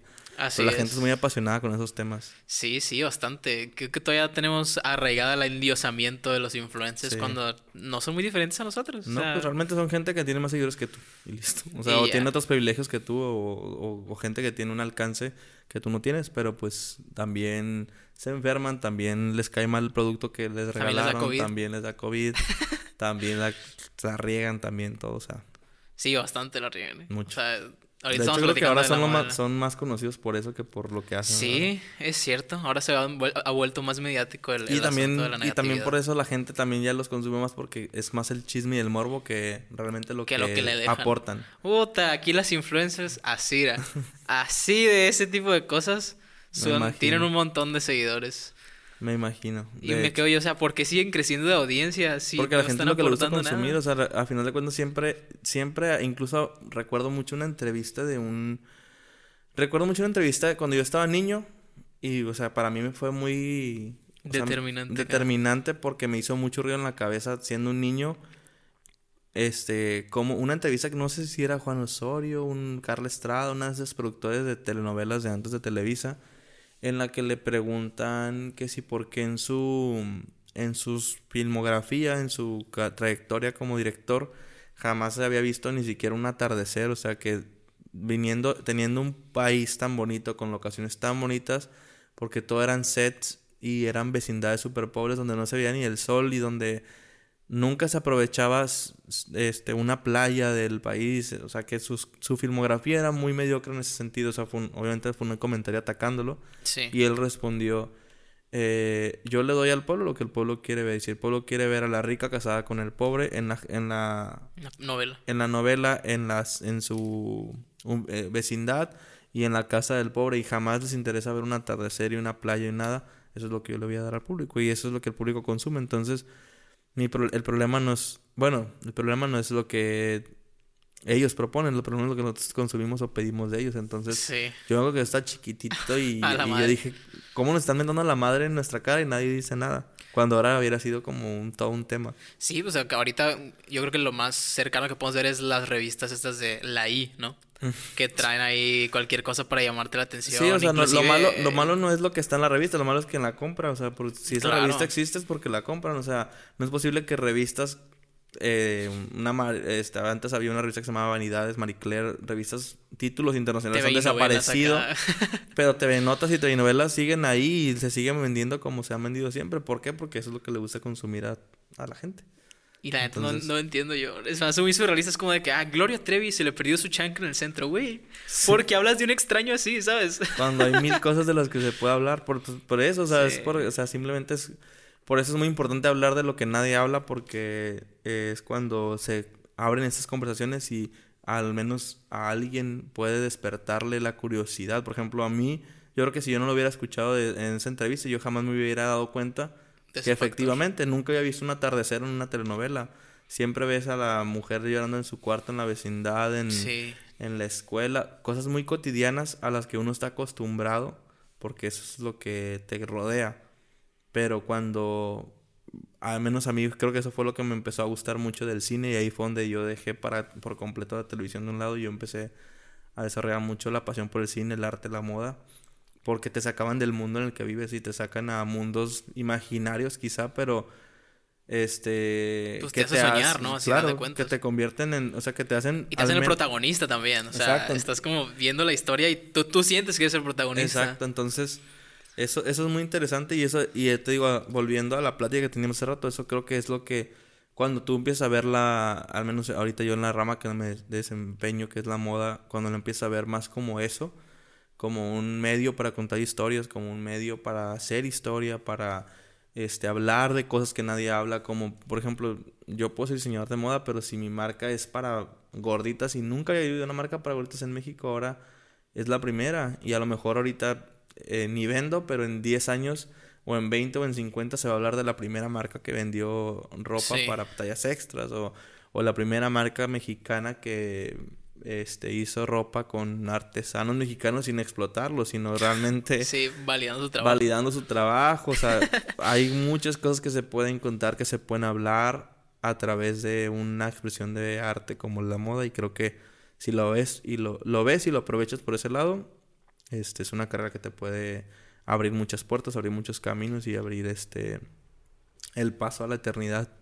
Trascender. Trascender, porque pues de venir a hacer lo que ya todo el mundo hace, pues así han ido y venido muchos, pero de venir a- Sí. a, querer hacer algo distinto y querer hacer algo diferente, ahí es donde empieza lo interesante, creo, de cada historia.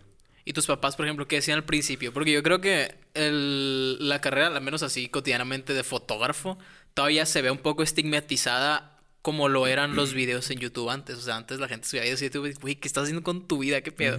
Déjate de hacer... ¿Cómo, o sea, qué va a decir la gente de ti, sabes? Sí. ¿Cómo, ¿Cómo fue tu experiencia testeando De eso no dentro de tu círculo social? Hay una escena de una telenovela mexicana muy famosa que se ha hecho meme mil veces, o sea, es de esos memes que van y vienen cada rato, Sí. de una escena donde el hijo les confiesa que quiere ser fotógrafo y los papás es como la escena súper dramática de que... Tin, tin, tin, Ajá. tin, tin, ¿Cómo, Luis Roberto Manuel, vas a ser fotógrafo? ¿Qué vas a hacer con tu tin, vida? tin, tin, sí. Entonces, cuando, no, yo, y es que yo no, yo no, yo no fue como que dije, quiero ser fotógrafo. Me gustaba mucho Mm, pero no lo veía, yo no lo veía como una carrera porque yo con los fotógrafos que conocía eran los que iban a la primaria a tomarte fotos de grabación y... Y o sea, como que no conocía a alguien que se dedicara a la fotografía y que viviera de ello y que contara de historias y que, o sea, no, no, no, no había en mi cabeza ese perfil. Pero yo sí estaba muy re- relacionado con todo lo que era el entretenimiento, arte, expresiones y demás. Entonces fue cuando decidí estudiar comunicación. Mis papás fue un rotundo no. Y yo fui un rotundo sí. Entonces, o no estudiaba la, la universidad, no estudiaba nada, o estudiaba eso. Entonces yo me quería estudiar fuera, Guadalajara, Ciudad de México, Monterrey, Tijuana, recuerdo. Y ellos fue como de, bueno, si vas a estudiar esa carrera, la vas a estudiar aquí en Mochis. Fue como de, así vamos a hacer que se quede. Y yo fue, bueno, pues entonces tengo tanta ganas de estudiar eso que me voy a quedar aquí. O sea, me terminé quedando aquí. Y fue por eso que estudié aquí. Y este, al principio era como, pues, o sea, era como mi mamá todavía es mitad de semestre y no te quieres cambiar y todavía se puede cambiar porque todavía estás en Sí. el tronco común. Y todavía tus, o sea, que tus padres te digan eso, todavía, Sí. todavía tú dudando de lo que quieres hacer en tu vida, güey. O, que o tus era de que, padres te digan, es como a la pues la típica plática en la familia de, ah, es que Armando entró en arquitectura, y ay, es que Lupita entró a medicina, y ay, es que Luis Sí. ahora está en comunicación. Entonces era como de que, era, Sí, sí era un o lo tema. decía hasta el final, ¿no? De que, ah, no, pues, Y cuando yo entré, eh, que empecé a, me, digo, me empecé a desarrollar más en cine, a- Sí. era un amigo y yo que hacíamos cortometrajes y empezamos a, empezamos como cosa de un juego, hicimos un cortometraje para una amiga que tenía un canal de YouTube aquí en Mochis y ella fue la que nos propuso de que, oigan, ¿por qué no hacemos un corto y lo metemos a mi canal? Ella obviamente porque pues ella era la, la que iba la a dueña, recibir ¿no? Sí. Las mil y las 500 o mil views, lo de dependiendo de lo que tuviera. Y pues ella era la que sí, ella iba la que protagonizar el corto. Entonces Claro. ella encantada. Y nosotros, por con tal de empezar a producir, le dijimos que sí, lo hicimos. Fue un corto que se llamaba La Promesa, que era la cosa más, la cosa más dramática del mundo también. Pero fue un boom. O sea, lo hicimos justamente en estas fechas, en diciembre, grabamos, grabamos todo aquí en Mochis. Y cuando salió el corto lo lanzamos como un 27 de diciembre, algo así, porque todavía hicimos, eh, hicimos de que trailer, campaña la acá. campaña, y la gente lo estaba esperando y los, lo sacamos y fue que, wow, quiero volver a ver esto, no sé qué. Y pasó que el- literal nos contactaron del debate, así que para, para entrevistarnos. Que no me han O hablado, sea- eh, ahí estoy disponible. También Mochis Online. Pasó de que llegó a los 100 mil reproducciones en dos, tres semanas, o sea, y eso antes en YouTube era como Sí, ahora llegar al huevo. millón. Porque eso en, en aquel entonces, o sea, YouTube todavía seguía siendo como medio... Ni pagaban, no sé. Ajá, no, no, todavía no, todavía no era carrera de youtuber, pues. O sea, era un medio Inexplorado. explorándose todavía. Entonces llegó a 100 mil reproducciones, nos escribió el debate, nos buscaron de una revista que se llamaba Nada. Hicieron un artículo en, un, en el noroeste, creo que se llamaba. Sin preguntar nada, hicieron un artículo. O sea, si tú googleabas la promesa, salían mil cosas de que artículos, notas, en- la entrevista que nos hicieron. Nos escribió un director este, que quería hablar con nosotros. Nos escribió un fotógrafo que se dedicaba a las, a las bodas de los ricos. De que es que quiero que ustedes graben las bodas. O sea, nos escribió mucha gente. ¿De qué era el corto? Era Así, una igual, novela. historia, era una novela de amor de que em, era una, era una una chica que se dedicaba a robar y un día le roba el bolso a Como los videos que hacen ahorita de que, ah, ella robaba antes, pero después le pasó esto y mira y cómo ahora cambió. sí, entonces sí, estaba de que se robaba un, Saludos al de negro. se robaba un bolso, eh, un, una persona, un, un hombre lo detenía, o sea, un chico la- se daba cuenta y la detenía y él le cambiaba la vida de que no, no robes, vente, o sea, como no, no había ni siquiera tantos diálogos, pero fue como que una historia de amor en la que se conocían. Y ¿cómo falleció él? Ah, pues en, en lo mismo, o sea, Ah, se alguien muere, más, alguien más le le intenta robar a él y en el mismo robo lo matan, pues. Entonces eh, fue como que aprendió la lección. Y era una cosa así. La neta no te voy a decir que es la cosa que, de la que más orgulloso Sí, estoy. pero en su tiempo Pero- era una pero revelación. no, y, y, y la verdad, yo todavía lo veo y yo todavía hay cosas que rescato y digo, wow, ¿cómo? yo tenía 17, a- 16, 17 años, ¿cómo estaba haciendo eso?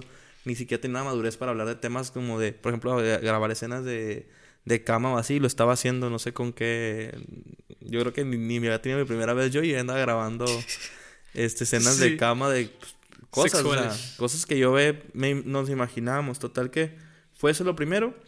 Y ya de ahí par- decidimos participar en un cortometra en un festival de cortometrajes. Y ahí fue donde ya nos sentamos a escribir un guion, a decidir todo lo que queríamos hacer. Fue un guion de una, un corto de época de los años 40, entonces imagínate el reto de grabar, de grabar, no ni siquiera tomar fotos, porque grabar no puedes controlar todo lo que va a suceder.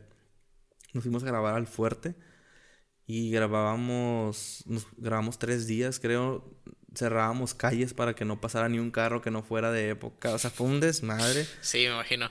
Pero el corto fue el, eh, fue la primera vez que participamos en un festival y fuimos el, el único cortometraje nominado en todas las categorías, en todas.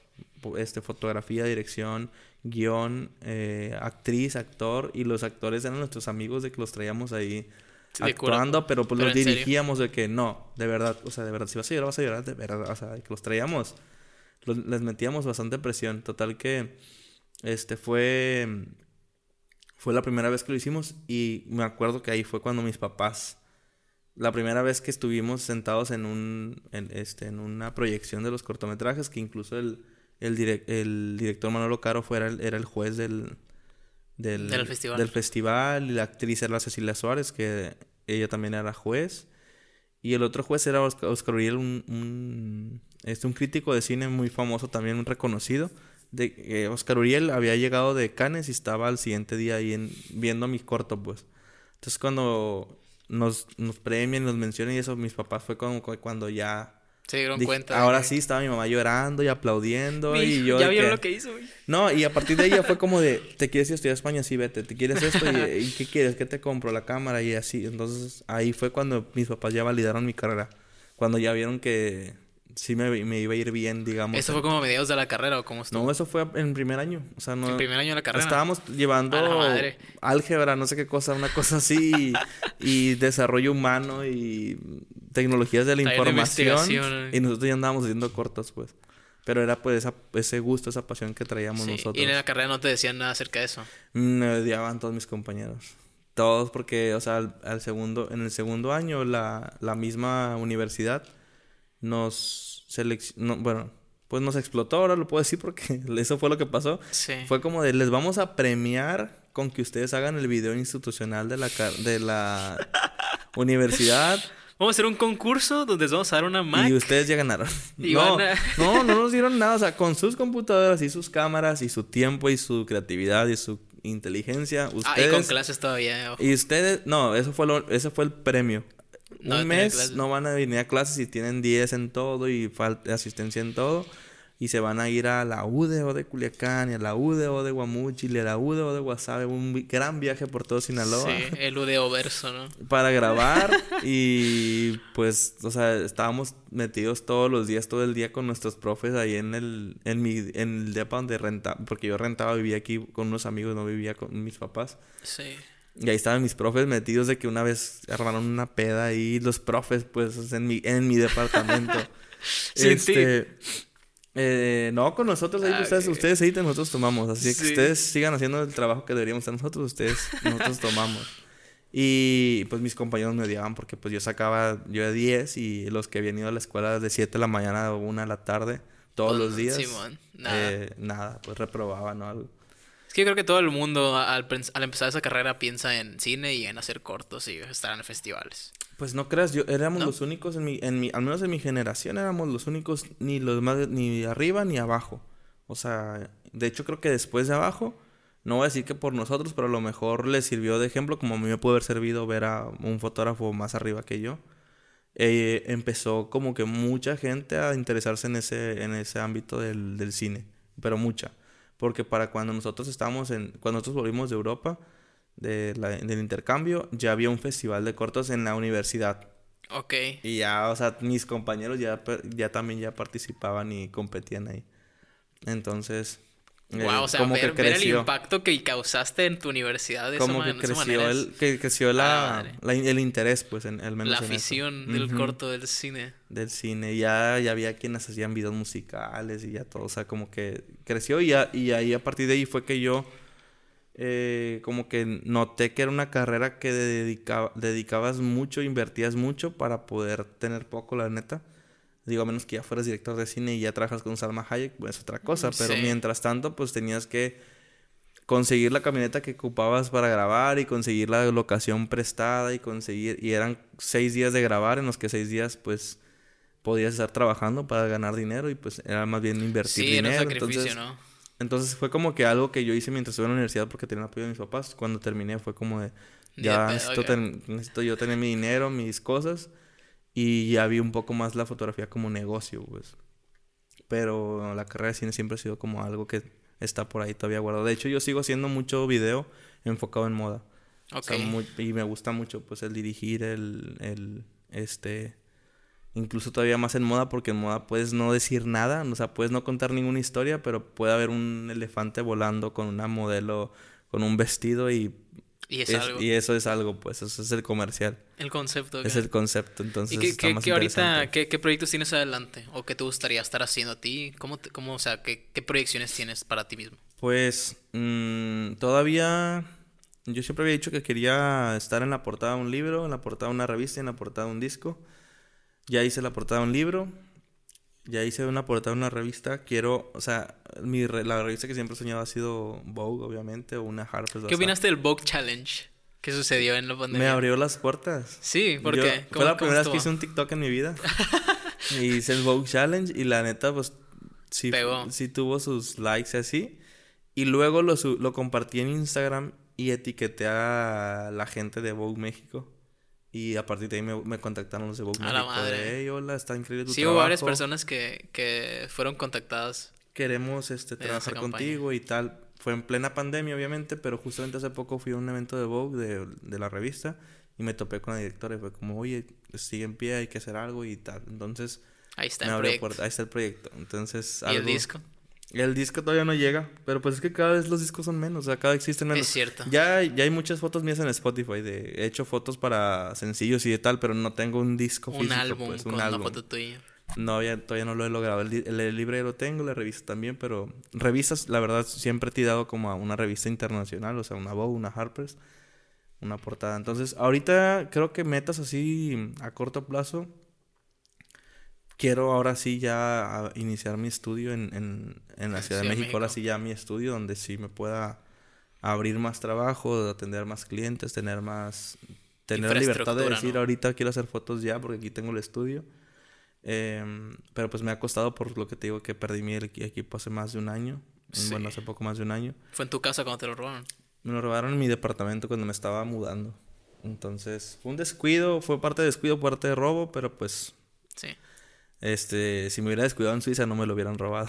Pero como me descuidé en la Ciudad de México, me lo robaron. Entonces, total que eh, es eso. Y sí tengo un proyecto en mente, pero todavía está muy, muy, o sea, ni siquiera te lo puedo contar porque todavía está muy, eh, No, muy no en está muy formado acá. No, entonces, este, sería un pecado contártelo todavía si no, no tiene mucha forma. Sí, sí, sí. Aparte de que al contar las cosas que han sucedido, tú creo que creo que te da como que una No, eh, a- una satisfacción que dices, pues ya lo conté, güey, ya. ¿sabes? Ajá, no, y aparte también cuando la Eh, cuentas eh, se en, en el creativo Ya me quedó muy está, claro. está una hay una página que habla de eso, de él, Roberto le dice el crack mental.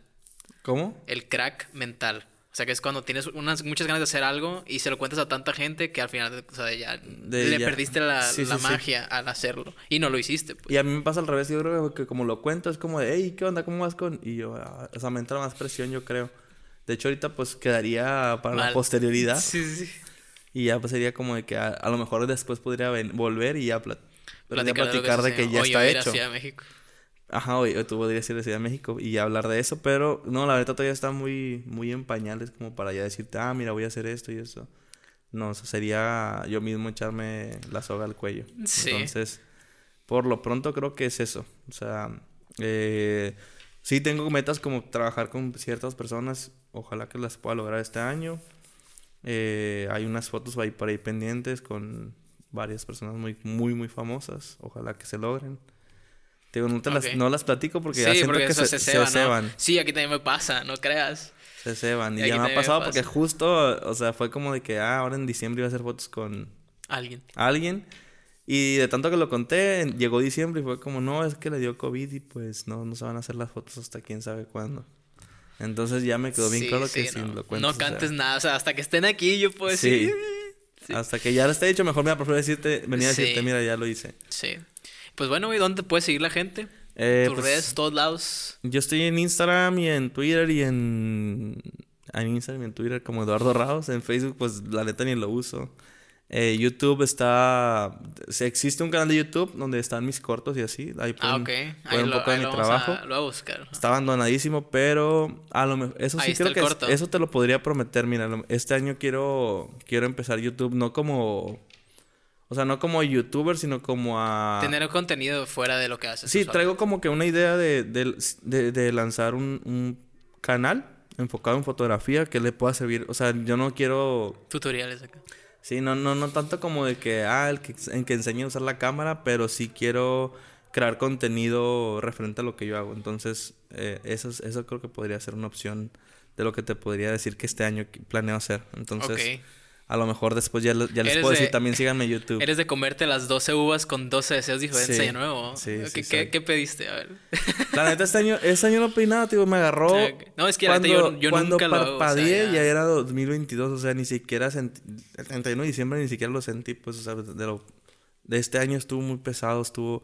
Fue la primera vez que yo me dediqué a mí mismo por completo a, a lo que yo hago, entonces fue ser mi administrador, mi contador, mi Tu manager. editor, mi manager, contestar propuestas, enviar cotizaciones, responder, hacer las fotos, editar, proponer. Entonces, sí me agarró un poco como en Todo lo- friega. Me agarró en friega y ni chance de sentarme a decir, ay, se acaba el año, que voy a querer para el otro, no lo hice. Entonces, más bien estoy como a la expectativa de, De a ver qué sucede. de ver qué sucede este Yo creo que está más padre, o sea, lo ves más. ok, pasaron cosas chidas, todo Exacto. bien. En vez de decir, ah, bueno, estas 12 cosas tengo que cumplirlas, si no, no voy a sentir cómodo. con- Creo que, creo que este año me agarró más relajado porque yo sí soy muy, muy, muy de... Muy así de ponerte Quiero hacer esto y siempre. quiero lograrlo y lo voy a de lograr. obsesión. Ajá, y este año creo que me agarró más relajado, entonces ahora voy a esperar que me sorprenda, a ver qué... Vamos a ver qué sucede. Pues bueno, gente, este fue el podcast que ya existe. ¿O no? O no, nos vemos la siguiente semana y espero que les haya gustado. Ya saben que comenten todas las asquerosidades que quieran aquí abajo. Porque favorece el algoritmo. Y nos vemos eh, la otra semana, ya lo dije otra vez. Chao. Gracias.